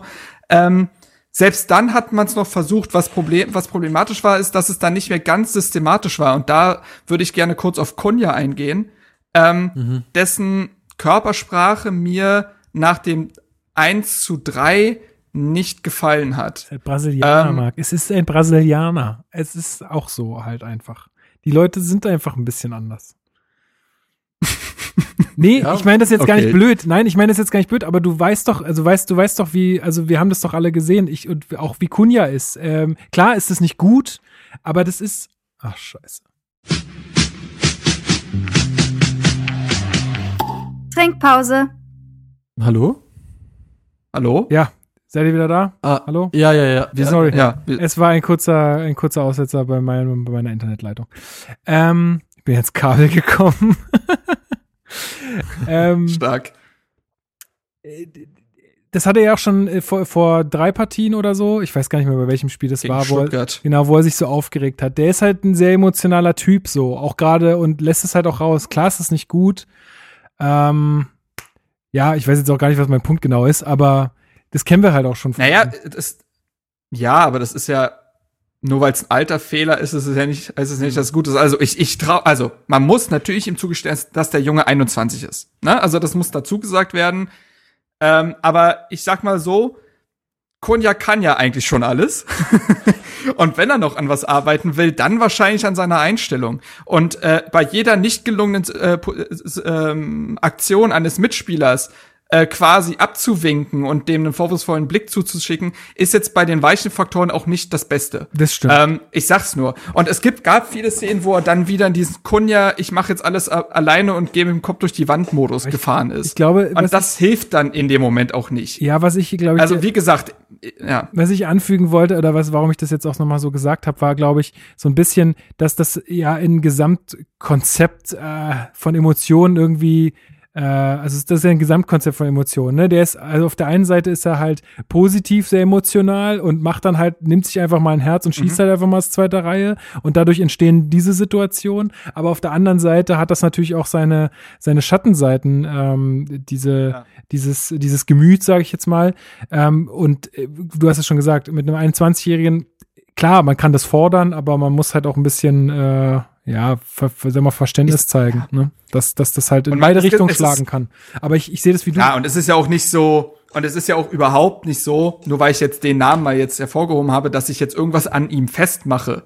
Man kann halt nur sagen, wenn man das, also er sollte pro, seine Mitspieler eher mitreißen, als ihnen jetzt Ja. ein schlechtes Gefühl zu geben. Aber wie gesagt, daraus lernt er vielleicht ja auch noch und das ist auch ein Prozess.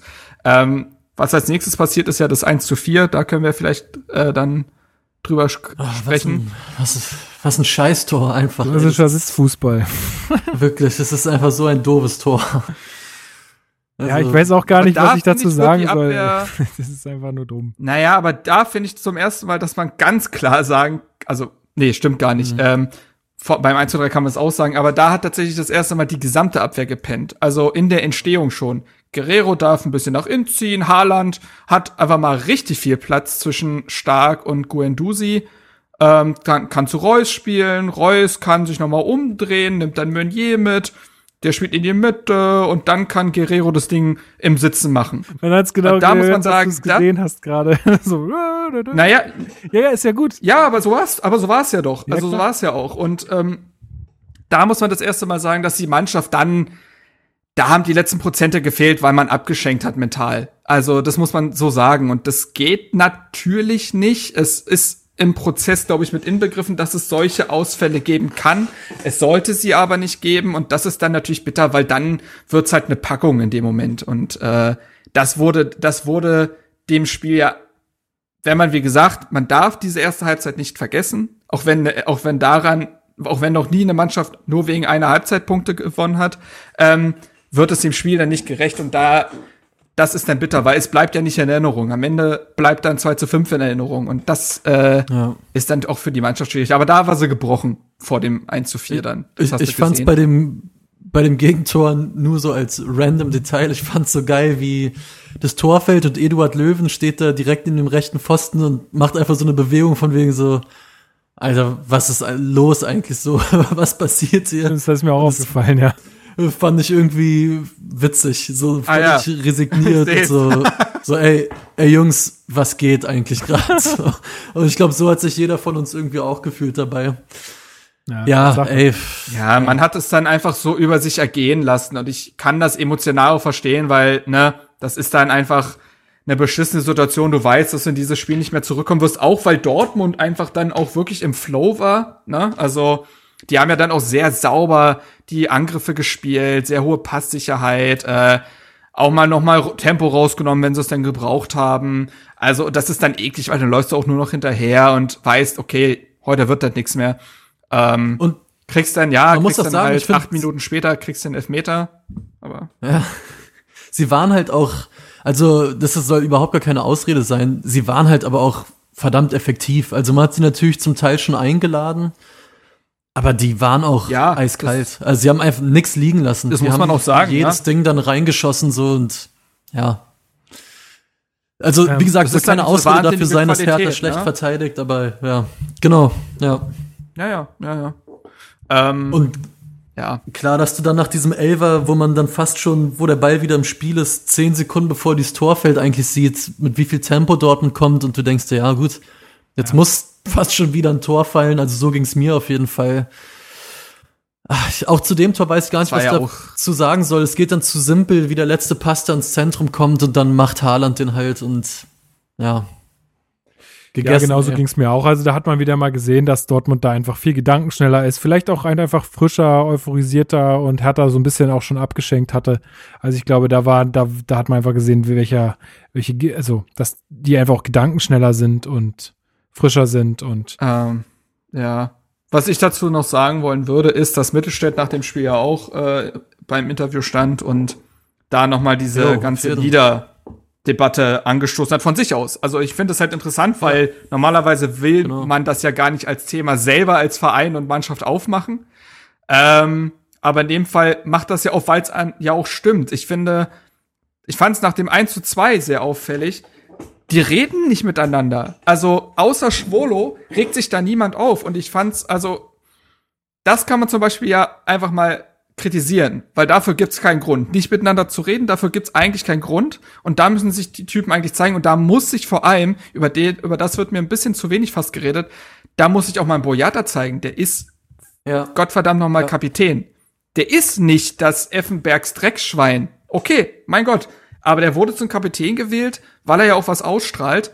Und ich verlange dann schon, dass der mal seine Mannschaft wachrüttelt. Der ist genauso mit dem gesenkten Kopf nach jedem Tor zurück zum Mittelkreis gelaufen wie alle anderen auch. Und das kann es ja. dann eigentlich nicht sein. Weil wer macht's ich, dann? Ich wollte auch, ich wollte auch noch einfügen, also ich stimme dir bei allem zu, was du eben zu Kunja gesagt hast. Ich sehe das ganz genauso. Ich bin aber fast so weit zu sagen, ich habe lieber einen Spieler auf dem Platz, wo man sieht, der ist richtig angepisst mhm. von dem, was gerade passiert, als Mhm. Ja, vielleicht schieße ich mich auch zu sehr auf die beiden ein, als zwei Jungs wie Piontek und Luke Bacchio, wo, wo du das Gefühl hast, die werden unsichtbar. Die sind einfach nicht mehr da. Die zeigen keine körperliche Gegenwehr, keine emotionale, die machen fürs Spiel nichts mehr. Ich weiß, es war auch für Piontek absolut kein günstiges Spiel, um was zu zeigen, aber boah, ey. Also, wie er zum Teil einfach auch in der ersten Halbzeit schon Zweikämpfe verliert, egal, kann man, ist ein anderes Thema vielleicht, aber mir ist das fast sogar lieber, wenn sich jemand richtig aufregt, als dieses, ähm, dieses fast schon neutrale damit umgehen, dieses sich gar nicht mehr zeigen, gar nichts mehr sagen. Und das hat mich fast schon mehr genervt, muss ich sagen. Ja, das kann ich, kann ich gut nachvollziehen. Ähm, ich fand es ganz interessant. Die Rasenfunkfolge kam ja schon raus, ähm, heute Vormittag, glaube ich, oder so, wo ich äh, dann auch mal, mal gerne den Hertha-Teil noch höre ähm, um auch noch mal ein bisschen so Anregung für unsere Sendung zu bekommen. Äh, also hört da auf jeden Fall rein. Die mittlerweile reden sie auch ein bisschen länger manchmal über Hertha. Dieses Mal war es nicht ganz so lang, aber sie haben eine entscheidende Sache gesagt, finde ich. Und zwar, mhm. dass äh, der eine Gast, ich kann jetzt nicht mehr sagen, wer es genau war, aber hat gesagt, man hat halt manchmal das Gefühl, Hertha arbeitet halt auch gegen den Ball, nicht als Team dann letztendlich. Also da geht nicht jeder alle Wege mit. Also so ein Luke Bacchio zum Beispiel, der macht dann nicht alles, was nötig ist, um halt Gegenstöße zu verhindern. Und es ist nun mal nicht wie im Football, dass es ein Offense-Team gibt und ein Defense-Team. Das muss man denen vielleicht mal erklären. Also die können sich nicht nur als Offensivspieler begreifen. Und das habe ich manchmal halt so das Gefühl bei einem Luke Bacchio. Der sieht sich absolut in der Rolle des offensiven äh, Spielers und alles darüber hinaus geht ihn so mehr oder weniger nichts an. Oder ist halt so ein nerviger Beikram. So. Aber leider funktioniert so nicht. Und ähm, das hatte ich jetzt halt bei den Gegentoren auch das Gefühl, dass das halt nicht gestimmt hat. So. Und finde ich, das ist ein richtiger Punkt. Ja, mir geht's bei, bei Piontek genauso. Also es ist bei Piontek das größte Problem, was ich mit ihm wirklich habe, ist, er spielt im Endeffekt ohne Körper. Also er spielt wirklich ohne Körper. Also wenn er einen Ball mhm. fast machen soll oder so, dieser Typ ist viel zu einfach vom Ball zu trennen. Und das ist gar nicht mal so.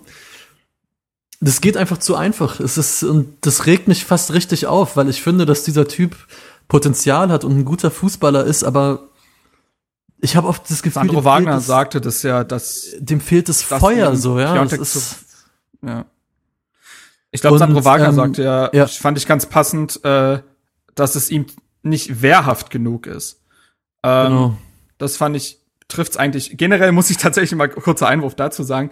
Ich hatte mhm. ja Vorbehalte, Thema Sandro Wagner als Experte, aber kein Scheiß. Das war die beste Expertenleistung, die ich seit ewigen Zeiten gehört habe. Ich fand das kompetent. Ich fand das meinungsstark, ohne polemisch zu werden.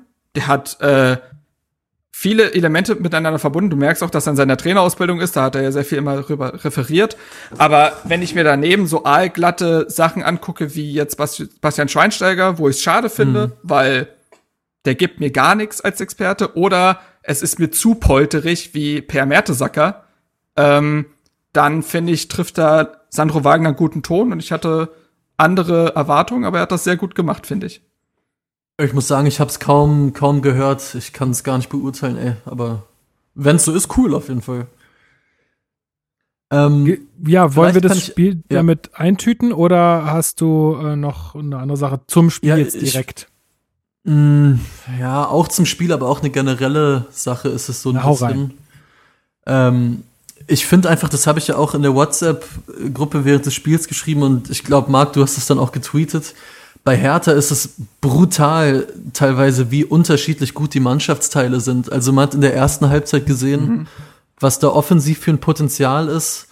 Und zeitgleich in der zweiten Halbzeit, das defensiv ist Hertha einfach ein absolutes Mittelmaßteam in der Bundesliga. Also ich finde, mehr ist es nicht. Und es kann auch realistisch betrachtet, und ich liebe Peter Pekarek, aber es kann auch realistisch betrachtet vielleicht dann nicht mehr sein. Und das finde ich, ähm, das ist ein Problem auf Dauer, weil so ein Ungleichgewicht innerhalb eines Teams, also so nehme ich zumindest wahr, ist schwierig, finde ich, wenn einem das öfters zum Verhängnis wird.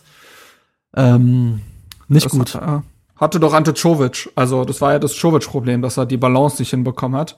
Ähm, Und, auch ja. wenn es da die Diskrepanz teilweise noch krasser war. Aber ja, klar, es ist die drittschlechteste Abwehr anhand der Gegentore ähm, der Liga. Wobei man sagen muss, neun davon sind jetzt gegen Dortmund und Bayern gefallen von den 18.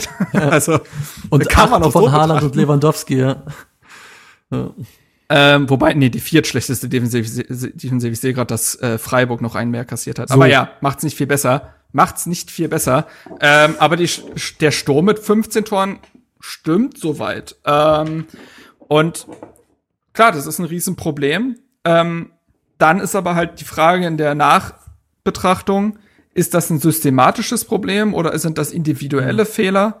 Ähm, und da komme ich für mich zum Ergebnis, dass ich, dass das individuelle Fehler sind. Ich finde, besonders die erste mhm. Halbzeit, ich finde in der zweiten Halbzeit kommt halt eine sehr mentale Komponente dazu. Und bei der ersten Halbzeit siehst du, und das hast du auch schon in anderen Spielen gesehen, dass die Takt, das taktische Einstellen von Bruno Labbadia und generell dem Trainerteam passt. Da ist ein Plan mhm. hinter, der funktioniert, der ist an den Gegner angepasst, offensiv wie defensiv. Du hast klare Handlungsanweisungen, die du auf dem Feld wiedererkennst. Und das sind für mich ganz wichtige Erkenntnisse. Ähm, und die Fehler passieren auf individueller Ebene. Ob diese individuellen mhm. Fehler dann auch schon wieder systematisch sind, das steht nochmal auf dem anderen Blatt. Und da frage ich mich dann auch natürlich, wie das sein kann. Ähm, ob das mit Personalien zusammenhängt, ob das mit Training zusammenhängt, ob das mit äh, man ist nicht genug abgestimmt und dadurch kommt man ins Schwimmen und es passieren solche Fehler. Aber wie willst du so ein Abspiel von Plattenhart erklären? Ich weiß es nicht. Ja. Und da und da wird's halt schwierig. Das ist es ist schlecht, aber es ist irgendwie unerklärlich schlecht. Und das ist fast das Unbefriedigendste, weil du nicht klar sagen kannst, was man besser machen kann. Ja, genau. Also ich können wir komplett, ja auch, was du meinst, ja. können wir ja auch so ein bisschen mal dann in die Diskussion kommen, die wir dann nach dem äh, Spiel hatten, ähm, Mhm. dass äh, dann doch auch in unserer WhatsApp-Gruppe ähm, einige der, von, also einige meiner waren, naja, da wir haben vielleicht auch irgendwie ein Trainerproblem oder was ist denn jetzt genau der Punkt? Warum läuft es denn nicht? Ich finde, also zu dem, was äh, Marc jetzt gerade noch gesagt hat, ich finde, dazu kommt auch einfach gerade ein harter Spielplan für uns. Das ist nun mal auch gegen Bo Dortmund dann doppelt Punkt. scheiße. So, ähm, die nutzen das halt auch zu 100 Prozent aus. Wenn du jetzt gegen, weiß ich nicht, wer da jetzt in nächster Zeit kommt, äh, gegen irgendeine Mainzer Mannschaft spielst oder so, dann ist das, dann ist das eine ganz andere äh, Nummer. Die, die hauen da die, die Dinger nicht äh, gnadenlos rein. Das ist einfach so, weil die nicht die Klasse haben. Aber was ich noch ansprechen wollte ist, und zwar finde ich es jetzt ganz wichtig, dass man jetzt echt aufpassen muss, dass man nicht in so einen Abwärtsstrudel gerät. Also, weil die Gefahr ist jetzt alles schlecht zu reden und irgendwie Trainer in Frage zu stellen oder irgendwie sonst wie Sachen äh, zu machen. Aber also, weil wir haben ja auch schon schon in den letzten Wochen rausgearbeitet, was alles schon gut ist. Und du hast es auch gerade nochmal gesagt, Marc. Ich möchte da auch gerne nochmal ein Video empfehlen, was du, glaube ich, auch geteilt hattest, äh, Marc, auf Twitter von Konstantin Eckner, der wirklich auch nochmal gut äh, darlegt, dass er auch, also er sagt auch am Ende, er, kann der Mannschaft am Ende keinen Vorwurf machen, so, so richtig. Es ist halt, es sind ein paar dumme Umstände und man darf jetzt nicht den Fehler machen, einfach nur auf die Ergebnisse zu gucken äh, und daran jetzt alles festzumachen. Holy shit, was ist denn jetzt hier passiert? Hier ist was runtergefallen. Sorry. Ähm, äh, daran jetzt alles festzumachen, sondern ähm, äh, einfach auch so ein bisschen ein bisschen tiefer reinzugucken. Ja, es lohnt sich ja häufig in vielen Dingen einfach mal ein bisschen tiefer reinzugucken und nicht immer so oberflächlich. Ganz kurz, dazu kann ich auch ein, einhakend sagen, dass ich ja jetzt vor dem Dortmund-Spiel auch einen ziemlich langen Artikel geschrieben habe für 90 Plus, Ja. Wo ich auch nochmal beschreibe, dass die Richtung bei Hertha stimmt. und Verlinke das würde ich nicht nach 45 und das würde ich nicht nach 45 schlechten Minuten gegen Dortmund revidieren. Das nervt mich sowieso. Äh, wir waren uns nach dem Wolfsburg- und Augsburg-Spiel waren sich plötzlich alle einig, dass es in die richtige Richtung geht. Und jetzt einmal auch so schlimm. Angefangen eigentlich Ja. Genau, erste, erste Halbzeit waren auch alle zufrieden und nach 45 Minuten wird der Trainer in Frage gestellt. Also Moment mal, Leute, also diese Dynamik ist viel zu krass und lässt ja auch keine Ruhe reinkommen. Und ähm, ich sehe sie nicht und ich bin nicht bereit, eine Trainerdebatte zu führen. Nein, das ist auch aus weil dem Grund. ich nicht sehe, was mit einem, was mit einem anderen Trainer besser laufen soll. Erklärt mir das mal. Ganz richtig. Also das, das, das, das nervt mich an der Debatte und es wird vergessen, dass in dieser, dass die Länderspielpause nicht mehr wie in Dardai-Zeiten bedeutet, dass vier Spieler weg sind und man sich zwei Wochen lang auf den Gegner vorbereiten kann, sondern dass 15 Spieler weg sind und man zehn Leute im Training hat und gar nichts einstudieren kann und dann hat man auch keinen Vorteil dann einem Verein wie Dortmund gegenüber. Äh, Im Gegenteil, da ist die Quali Grundqualität einfach noch niedriger, äh, sodass äh, das dann sich noch mehr auswirkt. Und wo sollen Automatismen und so weiter herkommen, wenn nicht in gemeinsamer Trainingszeit? Die hattest du aber kaum. Du hattest eine Länderspielpause in der Saisonvorbereitung, du hattest zwei in der Saison. Du hast Spieler, die zu spät angekommen sind durch äh, die äh, verlängerte äh, Transferphase. Wo soll das herkommen? Ja, und, das dieses äh, finde Argument, ich, dieses ja. Argument immer nur zu sagen, ja, jetzt ist doch Geld da, jetzt muss doch auf, all, auf einmal ganz plötzlich Ja, ja. alles Das- besser sein, ist doch Quatsch, Leute, ist doch wirklich großer Quatsch. Dortmund, schaut euch mal an, wer da alles in der Mannschaft steht. Die haben sich über Jahre das aufgebaut. Die hatten auch eine Scheißphase davor, vor Klopp-Zeiten und so. Es ist, das ist alles ein Riesenprozess, der jetzt angestoßen werden muss. Und nochmal zur Sache mit dem Trainer. Das ist, also aus meiner Sicht, muss man jetzt einfach ruhig bleiben, konzentriert weiterarbeiten lassen, denn du hast es auch schon gesagt, Marc, es ist auch zu erkennen, dass Labadia einen Plan hat, dass er auch, dass er es auch schafft, den mit der Mannschaft Mannschaft umzusetzen. Alles andere wäre jetzt kompletter Aktionismus für mich, weil Klar, natürlich, das ist natürlich so die plakativste Maßnahme, die du treffen kannst, irgendwie, was nach außen hin ja auch ankommt bei den Fans und so. Man wirft den Trainer raus. So, wir sind unzufrieden, man wirft den Trainer raus und jetzt kommt ein anderer und muss es besser machen. Aber wir wissen doch auch alle nicht, und das muss man, muss, muss man auch zu uns sagen, wir wissen ja hier auch nicht, was passiert im Training, wie redet der mit den Leuten und so weiter und so fort. Was da geht da alles äh, während der Woche ab? Das kriegen wir doch alles nicht mit und die blau-weiße Woche gibt uns darüber auch keinen Aufschluss. Also äh, diese YouTube-Videos, ja. Also das ist ja auch, Ja, ja, ja, ähm, genau. wir, wir wissen es einfach nicht und dann immer einfach plump die Trainerfrage zu stellen, ist mir einfach wirklich zu einfach. So, und Ja, äh, also, wenn es ich- ist ja auch ein Muster erkennbar. Ach so, nee, sorry, du hast noch nichts gesagt dazu. Sag gerne. Äh, genau, also wenn ich da mal kurz einhake, ich alles, was sie davor gesagt hat, sehe ich wirklich auch so. Um das Dortmund-Spiel vielleicht sogar mal ganz knapp zusammenzufassen, ich finde, und das also kann ich gerne für geroastet werden, aber man kann sich gegen so ein stark besetztes Team, das klingt vielleicht doof, aber es kann relativ schnell passieren, dass du dir gegen die relativ schnell viele Tore fängst mit einem der besten Stürmer der Welt. Und auch in 45 Minuten kann das passieren. Das kann, und ich glaube, man, was mich auch oft so nervt, ist dieser Blick, es passiert immer nur härter. Das ist immer nur bei uns so. Und es ist ja nicht so. Also Dortmund mhm. spielt ja auch gegen andere Teams verdammt gut und Erling Haaland schießt auch gegen andere Teams seine Hütten. Und deswegen hüte ich mich auch davor, diese Halbzeit zu hoch zu hängen, so schlecht die auch war. Da muss man ja gar nicht äh, drum rumreden. Ähm, ich bin jetzt einfach tatsächlich gespannt. Also dieses Leverkusen-Spiel auswärts in Leverkusen, was da nächste Woche ansteht, das ist jetzt schon nicht ohne, finde ich, weil du spielst da bei einem die sind punktgleich mit Dortmund. Gegner. Also ja, du spielst da bei, bei einem guten Gegner und du musst jetzt schon nach dieser zweiten Halbzeit zeigen, dass du besser bist als das. Und ich bin mir sehr sicher, dass Hertha das tun wird. Aber deswegen hat das Spiel, finde ich, schon eine erste kleine Drucksituation für auch auch für den ja, Trainer, ja. weil und vor allen Dingen, weil ja nach dem Leverkusen-Spiel, wenn wir jetzt mal sagen, da geht's auch noch mal ordentlich in die Hose, dann spielst du halt zu Hause gegen ein sehr starkes Union Berlin und dann puh. Ja, dann haben wir, finde ich, noch mal eine andere Unterhaltung. so, ja, genau. Ja, klar, aber, aber das ist ja für genau den Moment, nee, keine klar, Trainerdiskussion, auch für mich nicht so aber auch, genau das ist ja der Moment, äh, das ist ja genau der Punkt. Man muss jetzt auch, auch weil wir jetzt halt so starke Gegner auch nochmal vor der Brust haben, die zumindest zwei der drei Spiele, also jetzt konstant gute, meine Union hat jetzt gerade halt einen einfachen Hoch auch. Ähm, hm. Das ist halt jetzt einfach äh, total wichtig, äh, auch zu sehen, dass wir jetzt auch wieder erstmal eine Woche ohne, äh, ohne Corona, wollte ich schon sagen, eine Woche ohne Nationalspiele haben. Das hat uns auch immer geholfen. Ähm, mhm. Und was ich auch ganz, äh, ganz schlimm finde, sind diese Vergleiche, die jetzt auch gezogen wurden, auch von einem Andreas Lorenz, wo ich eigentlich echt ein bisschen mehr erwartet hätte. So von wegen, ja, schaut euch mal an, wo wir mit Czovic letzte Saison standen. So, mein Gott, Boah. ey, so, so einfach. Das ist so das, Quatsch. Das ist einfach Quatsch. Hört doch auf, immer irgendwelche Situationen miteinander zu vergleichen, die nicht zu vergleichen sind. Wir hatten kein Corona, wir hatten nicht diese Länderspieltaktiken, wir hatten nicht so viel Abstellung, wir hatten ähm, komplett nicht andere Gegner. Um, ein Umbruch ein komplett andere Gegner, eine andere Mannschaft. Also das ist einfach Schwachsinn, jetzt da irgendwie ähm, Labadia anzuzählen, um das nochmal so deutlich zu machen. Also ja. und vor allen Dingen dieses ständige Gewetter, dieses ständige Gewetter hilft halt auch überhaupt nicht niemandem. Also wenn ich klar kann man sagen, ja, ich bin ja einfach nur Fan, das sind meine Emotionen, aber es hilft doch niemandem, es hilft dir nichts, es hilft den anderen Fan nichts, es hilft dem, dem Verein nicht. Hör doch auf, versuch doch lieber dich zu informieren, schau, dass du konstruktiv daran gehst und nicht einfach irgendwie plump den Trainerauswurf forderst. Also. So, und schwierig. jetzt stell dir mal vor, die schlagbarsten Gegner waren bislang mhm. für uns Bremen und Augsburg. Von der Grundqualität her. Beide wurden geschlagen.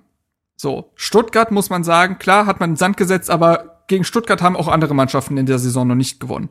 Ähm, und es ist doch einfach immer so, du musst doch erstmal gegen alle quasi gespielt haben, um dir ein abschließendes Bild einer Halbserie machen zu können. Also, was ich damit sagen will, ist, jetzt stellen wir mal vor, Hertha hätte ein richtig einfaches Auftaktprogramm gehabt. Und wäre da ordentlich durchgegangen, nicht alles gewonnen, aber wir würden jetzt da stehen, wo Union steht. Sagen wir jetzt mal so. Hm.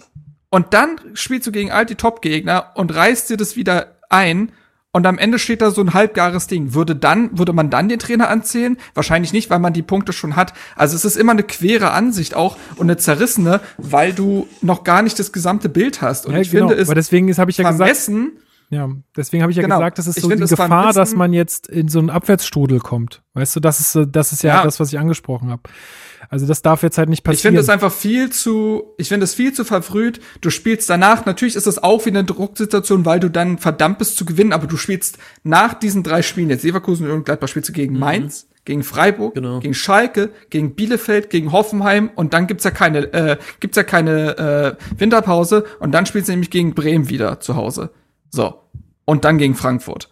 Das ist, das sind die Spiele, wo man die Punkte holen kann, auch muss. Man ist dann dazu verdammt, weil man jetzt in der ersten Hälfte der Hinrunde es versäumt hat, Punkte zu holen. Was heißt versäumt? Wir wissen, was passiert ist.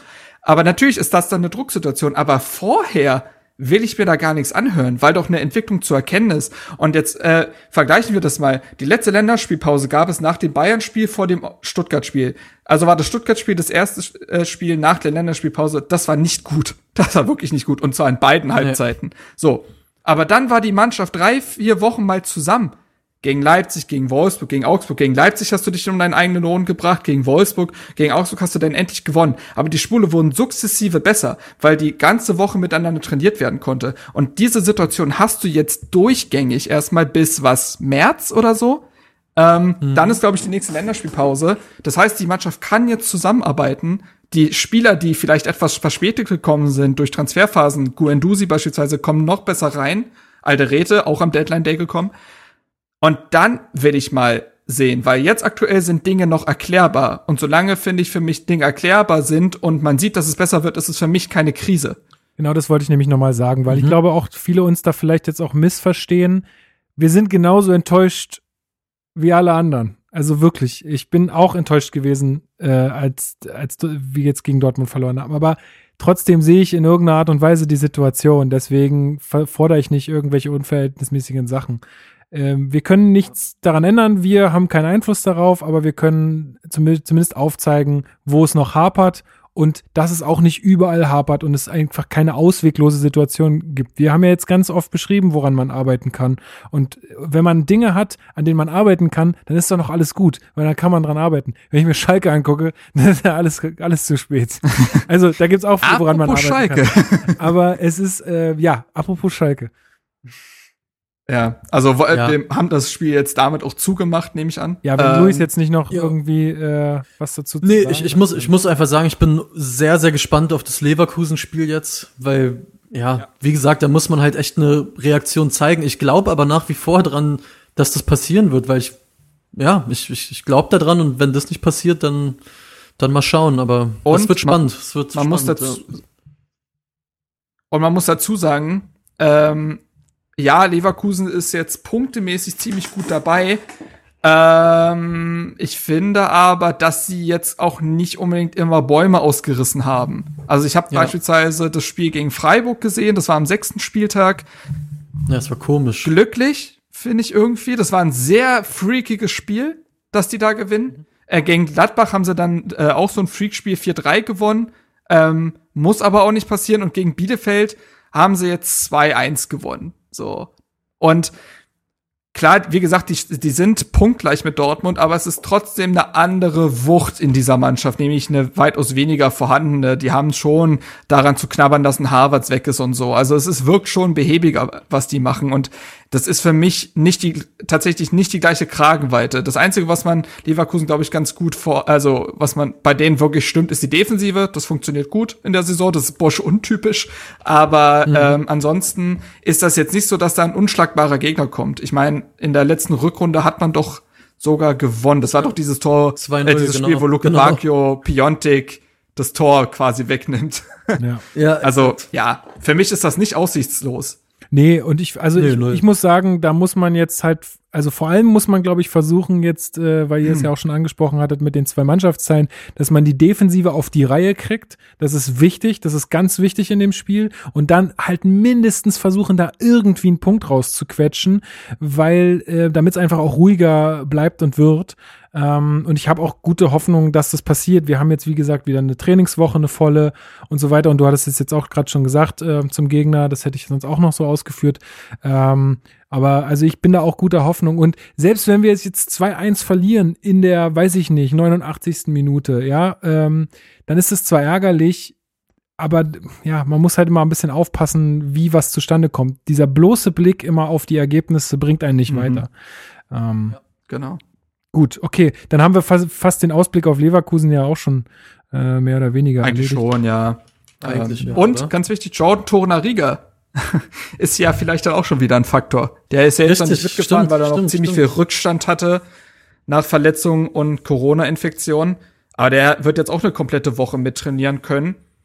Äh, würde ich jetzt nicht ausschließen, dass der Mann dann auf dem Feld steht. Also, wer weiß. Ja, wichtig wäre. Apropos, Apropos auf dem Feld stehen, ich weiß, wir nehmen jetzt schon sehr lange auf und ich hoffe, ihr gestattet mir die Frage noch, aber. Ja, unbedingt. Äh, was ist mit äh, Javairo Dilrosun? Also, das ist, Ich weiß jetzt nicht, ob er, mhm. wie fit er war, aber er spielt ja wirklich gar keine Rolle gerade. Also gar keine. Und das finde ich schon spannend. Und ja, mal gucken, ob in Leverkusen, ob es da anders aussieht, oder vielleicht kann einer von euch das besser einschätzen. Mir fehlen so ein bisschen die Antworten.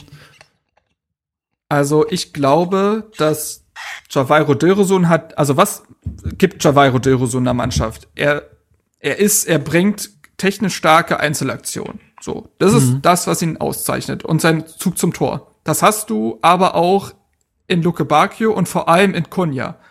Mhm. Mit Kunja ist aber auch möglich, also erstmal ist Kunja defensiv stärker und er ist weitaus äh, ähm, kombinationsstärker.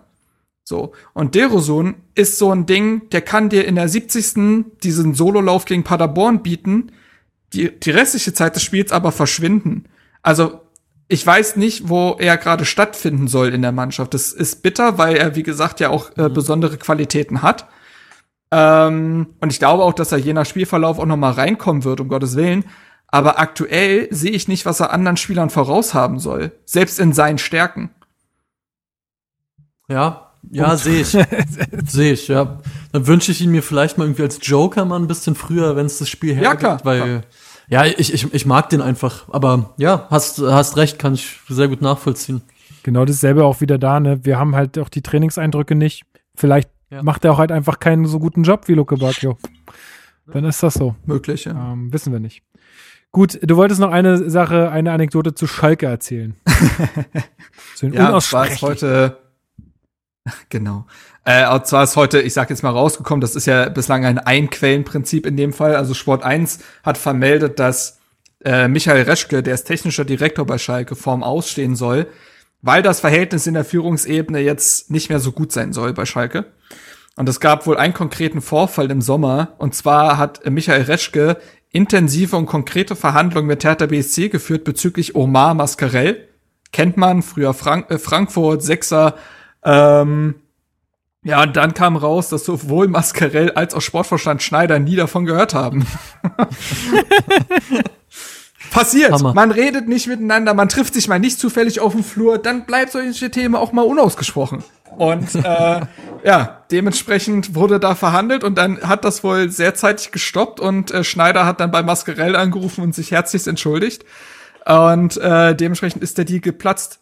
Ähm, ist natürlich eine sehr lustige Anekdote, aber auch da, ne, für Hertha, stell mir vor, du bist Michael Preetz, du hast einen, also deiner Meinung nach hast du einen Omar Mascarell an der Leine. Ist ein Führungsspieler, ein Sechser, das, was du haben willst. Und denkst du, ja, okay, da haben wir unsere Planstelle vielleicht zugemacht. Und dann kommt raus, die reden in dem Verein nicht miteinander und die Verhandlungen brechen ab. Also, das stelle ich mir auch für Herthas Seite suboptimal vor. Also, jo. richtig bitter. ja. Für uns wie für die. Das stimmt schon. Ja, ja. Naja, das Gut. muss ich noch erzählt haben. Ja, äh, ich glaube, somit haben wir alle Themen dieser zwei Wochen abgehandelt. Ähm, ist jetzt wieder ein bisschen längere yes, Folge yes. geworden, geworden, aber das ist nun mal jetzt auch nach zwei Wochen so. Ähm, Luis, ich besanke mich erstmal sehr bei dir, dass du mal wieder mit dabei warst. Es macht mir immer sehr viel Spaß, äh, mit dir über Hertha zu quatschen. Äh, was ist eigentlich mit eurem ja, vielen Podcast? Dank, vielen Dank. Äh, boah, ey, das haben wir irgendwann, glaube ich, einfach aus Zeitgründen ist das so auf natürlichem Wege äh, dahin gegangen mit diesem Podcast. Also schade. Ich durch Arbeit einfach viel Zeit gehabt, äh, äh, viel Zeit oder wenig Zeit gehabt, so rum Henrik auch. Vielleicht machen wir es ja mal wieder. Wir, wir chillen immer noch oft oder ja, gerade nicht so oft leider, aber kann mir vorstellen, dass irgendwann mal wieder passiert. Ja, ist vielleicht auch durch diese Corona-Sache ein bisschen schwierig gerade, ne? Dann. Ja. Nee, ey, aber danke für die Einladung. Immer wieder gerne auf jeden Fall. Cool. Ja, das äh, hat uns sehr gefreut. Und Marc, dir natürlich auch wieder vielen Dank ähm, für deine Wie Teilnahme. Immer gern. Und äh, ja, genau, schaut einfach mal, wann sind die nächsten Twitch-Termine, Marc? Äh, Dienstagabend und äh, wahrscheinlich jetzt Donnerstagabend. Auf Twitter steht noch Freitagabend, aber Hannes hat da wohl keine Zeit. Also Dienstag und Donnerstag kann man sich wohl vorstellen. Dienstag ja. und Donnerstag auf Twitch äh, 19 Uhr wahrscheinlich. 19 Uhr. Genau, Fu yes. Fußballmanager 21 von Sega. Viel, viel Spaß damit. Ähm, Luis, hast du noch was zu promoten? Willst du noch irgendwas promoten? äh, nee, wenn ihr Bock habt, genau, wenn ihr Bock habt, schaut mal bei Alba rein. Ah. Das Basketball kann man immer gerne, es läuft ja auf Magenta Sport Vielleicht gibt's ja Drittliga-Fans unter euch, da habt ihr gleich das volle Paket zusammen. äh, aber sonst, sonst nichts, nee, sonst alles gut. gut, alles klar. Dann ähm, bleibt nur noch, nur noch zu sagen, dass äh, ich euch alles verlinke. Ich äh, verlinke euch ähm, die Hertha Weihnachtsbaumaktion, den Big City Club äh, Blog mit Merch, dann die Exilatana Folge mit Marco Wurzbacher und Fabian Drescher, ähm, wo ihr das äh, Sondertrikot kaufen könnt, das neue Stadion Papier, Papier, äh, Papier und äh, das Video von Konstantin Eckner werde ich euch verlinken und auch den Artikel 90 plus von 90 plus, äh, wo äh, Marc nochmal die ganze Situation bei Hertha so ein bisschen aufdröselt, wenn ihr es nochmal nachlesen wollt. Genau, also ihr habt dann noch mal gut äh, danach auch zu tun, ein paar Hausaufgaben. Bisschen und, Hausaufgaben, genau. Genau. und ansonsten bedanke ich mich natürlich sehr fürs Zuhören bei euch allen. Äh, cool, dass ihr immer so stetig äh, mit am Ball äh, seid und auch, äh, dass wir immer mehr werden, habe ich das Gefühl. Also wir wachsen da auf allen Plattformen. Ich finde das cool. Sagt also gern euren äh, ganzen Leuten, die auch Hertha-Fans sind, äh, Bescheid, dass es diesen Podcast gibt. Und ähm, ja, tretet mit uns in Kontakt, schreibt uns gerne Kommentare, eure Meinung. War es ein Elfmeter, äh, den Gendusi da rausgeholt hat, oder war es keiner? Ähm, ja, ich will da auch ein paar Leute auf meiner Seite noch haben. und ähm, dann hören wir uns tatsächlich nächste Woche wieder. Am nächsten Montag, äh, wenn es wieder heißt Hertha Base Podcast. Und ansonsten, äh, ja, hat wie immer oder wie in so vielen Podcasts, finde ich, der Gast das letzte Wort bei diesem Mal. Oh, alles klar. Na dann, ey, allen Hertanern und Hertanerinnen, all die zu, allen, die zuhören, ja, Dank fürs Zuhören. Alles Gute, bleibt gesund, ey. Das ist das Wichtigste zurzeit. So ist es. Bleibt gesund und tragt eure scheiß Masken. Bis dann. Jawohl. Ciao. Ciao.